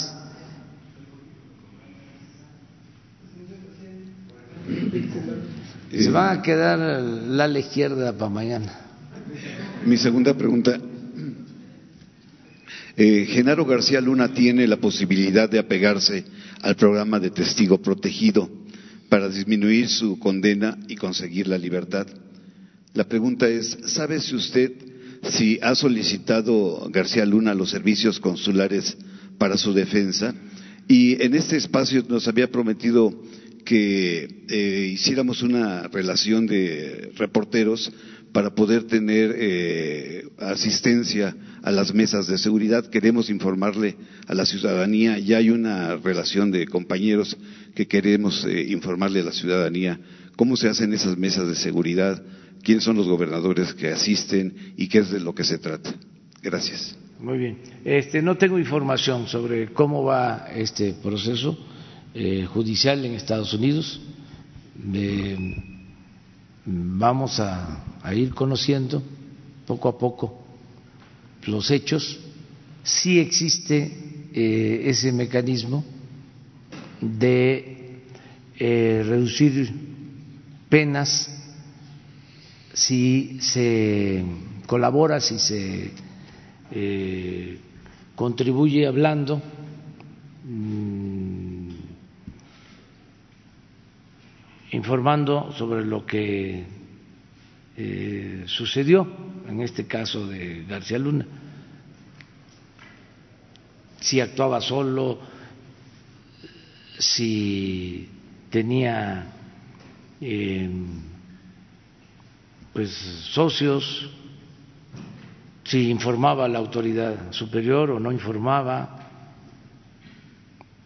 todo eso este, pueden significar eh, elementos para eh, que se les reduzcan las penas. Ese procedimiento o ese mecanismo de justicia existe pero hay que esperar a que eh, el juez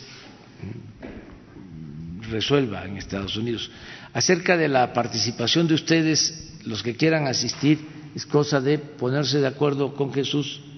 No pueden todos, podemos hacerlo eh, poco a poco, pero podemos eh, invitar mm, a tres, eh, hasta cinco para este que podamos terminar eh, pronto, de que vayan todos, que conozcan qué es lo que hacemos todos los días, de seis a siete de la mañana. cuál es eh, la agenda del Gabinete de Seguridad, lo que se aborda. Por ejemplo, hoy que nos preguntaron sobre los de testigos protegidos en México y demás, pues eh, eh, casualmente la licenciada Olga Sánchez informó sobre eso. Por eso tengo este, los elementos y ella va a atender este caso. Y hoy eh, David informó sobre protección civil y así eh, todos los todos los días tenemos informes y de fijo eh, lo van a ver es la incidencia delictiva los delitos que se cometen en el país, en los estados, en los municipios, em, homicidios, robos, los eh, delitos más graves, enfrentamientos que se presentan, desgraciadamente, la pérdida de vidas de las personas en enfrentamiento, eh, eso diario. Sabemos en dónde. Y también llevamos eh, eh, el reporte de las mesas que se reúnen o que se llevan a cabo las reuniones en las mesas de seguridad en los estados, también en las regiones, tenemos ese, ese reporte. Eh, los ductos de el huachicol diario lo medimos diario este tomas clandestinas todo eso se ve por la mañana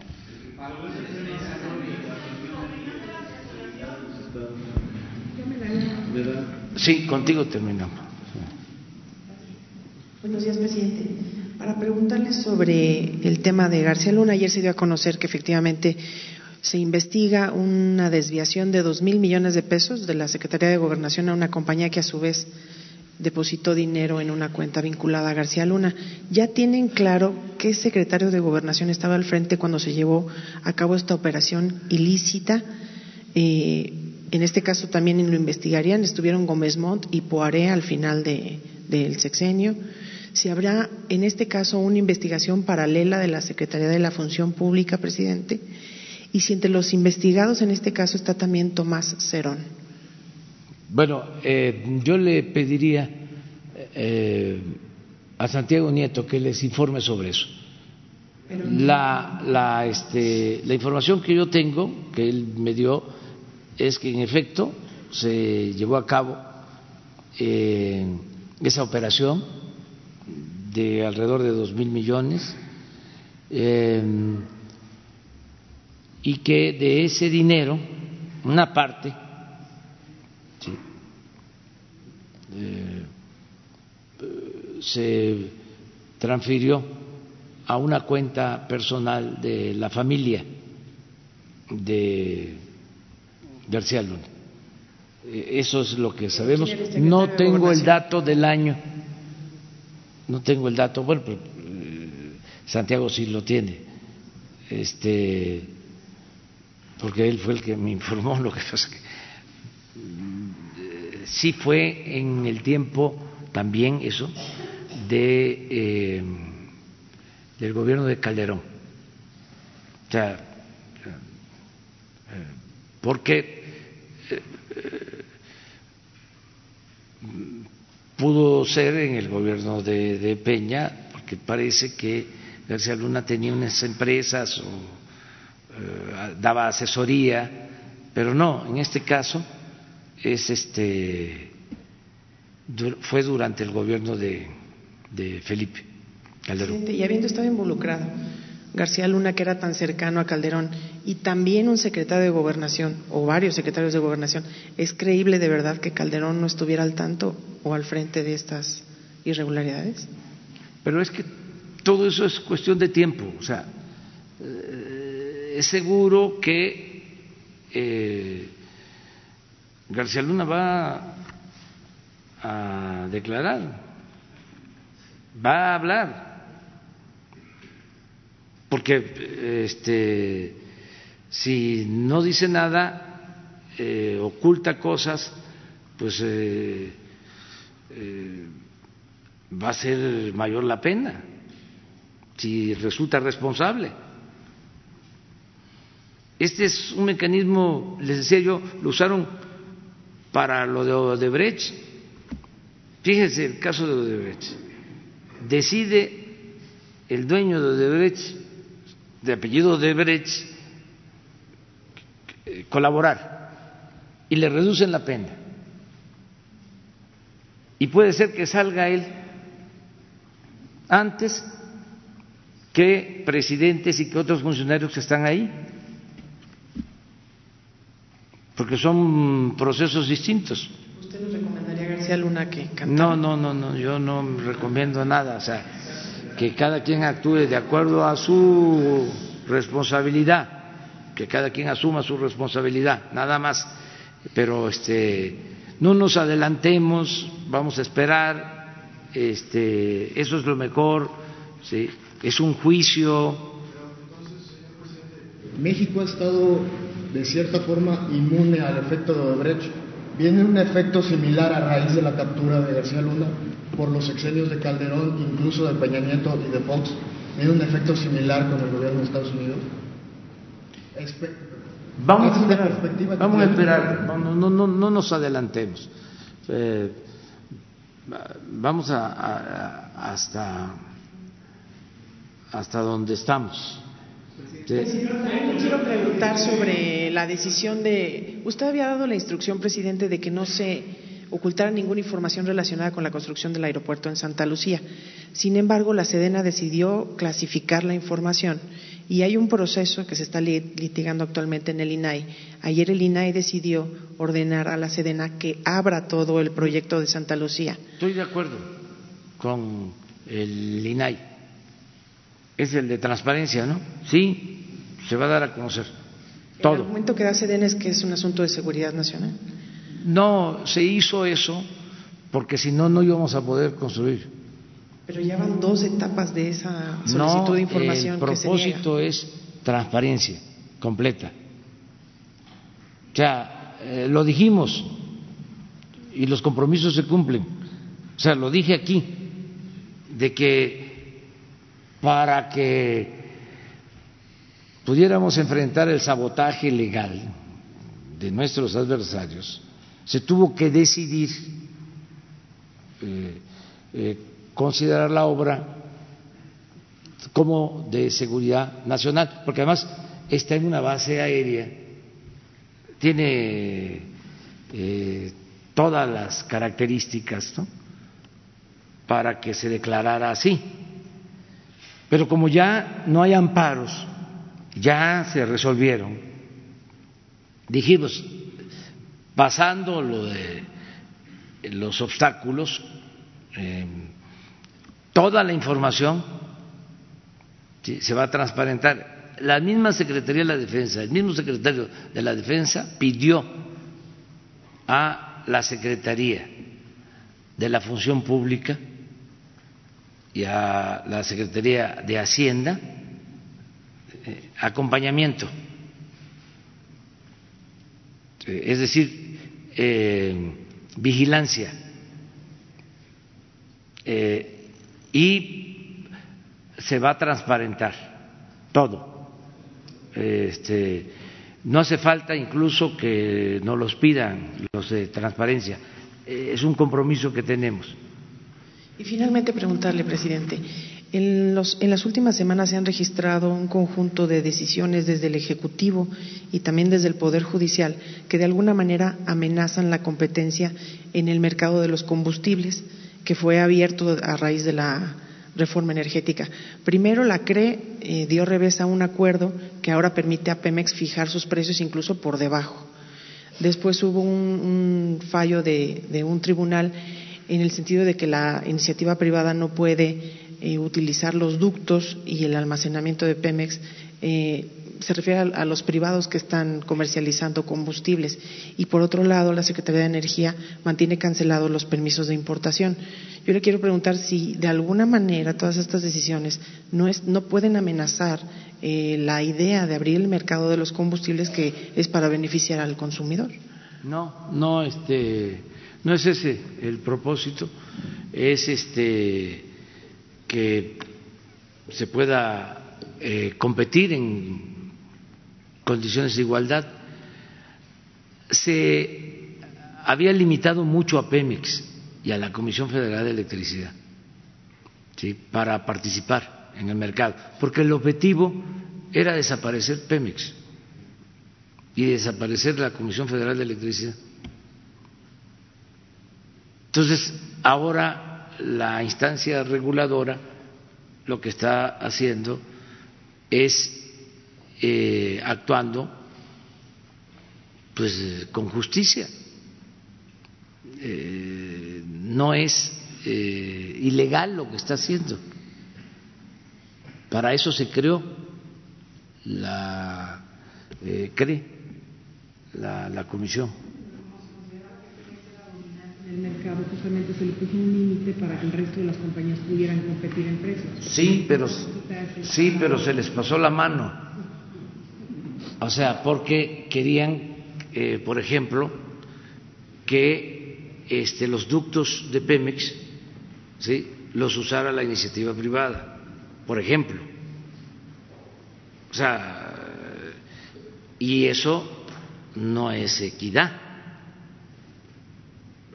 Este, se cometieron muchos excesos, porque, repito, el propósito era este, acabar con las dos empresas públicas para eh, dejarle el mercado a los particulares.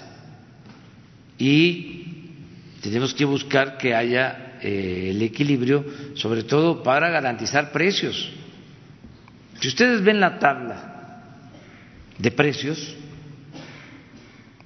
el lunes vamos a verla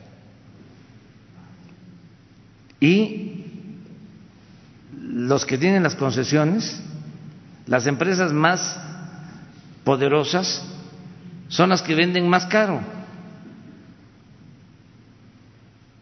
Si no existiese Pemex, no, pues se pagaría mucho más por las gasolinas. Se requiere eh, la competencia y también la competencia es eh, particulares y Pemex, no solo particulares. Pemex puede también participar como la Comisión Federal de Electricidad. Eh, nosotros dijimos que no íbamos a modificar las leyes para revertir la llamada reforma energética aún este, con los resultados que ha tenido. O para decirlo de otra manera, aún con el fracaso que ha significado. Aún así no se modifican las leyes. No, porque eh, en el marco de la legalidad, ¿sí? estos organismos independientes, autónomos, resuelven, es su facultad. ¿Quiénes crearon estos organismos? ¿O dónde se crearon estos organismos? Eh, con la reforma. Entonces, esos organismos están decidiendo.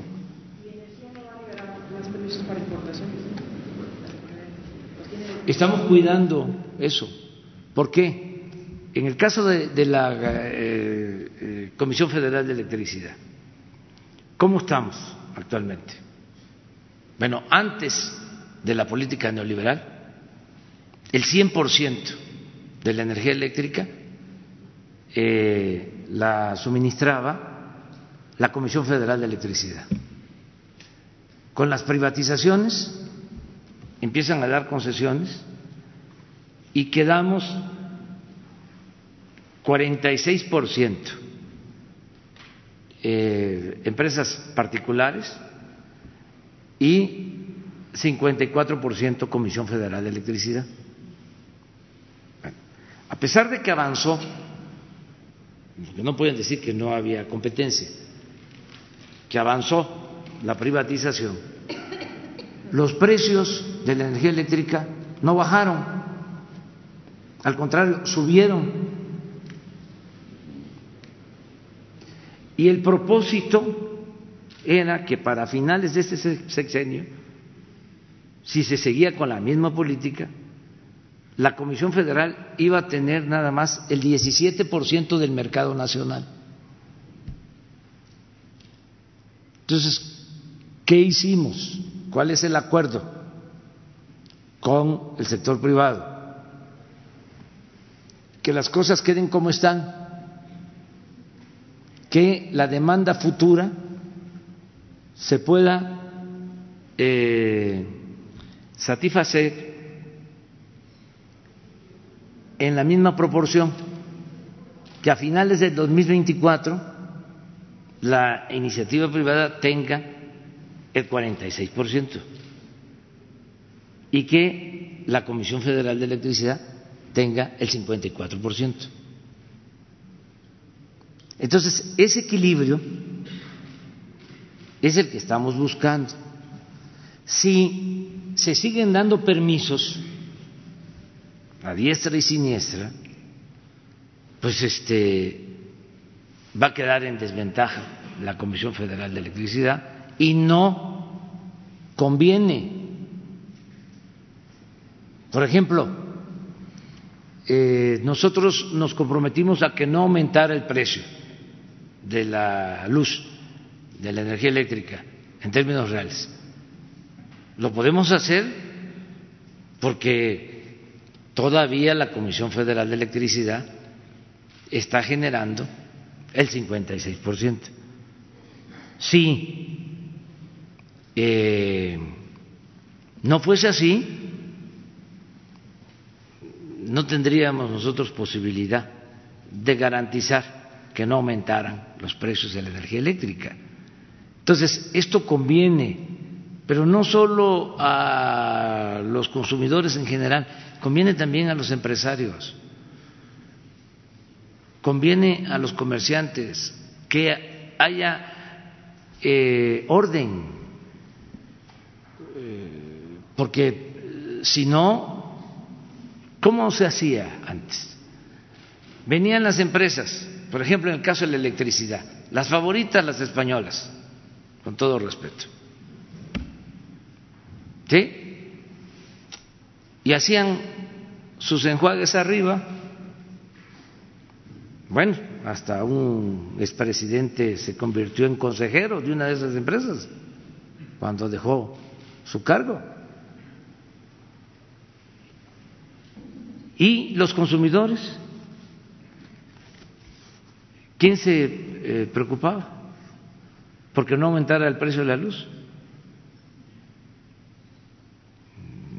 y nosotros llevamos un año y puedo probar que no aumentó el precio de la luz en un año en términos reales.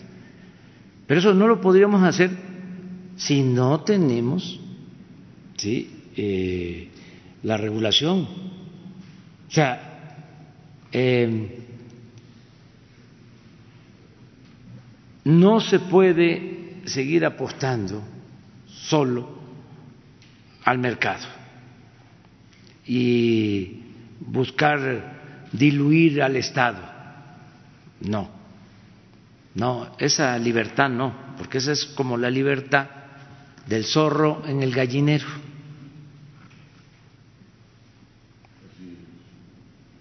Tiene que eh, haber orden y defender a los consumidores y esa es la función del Estado. Bueno,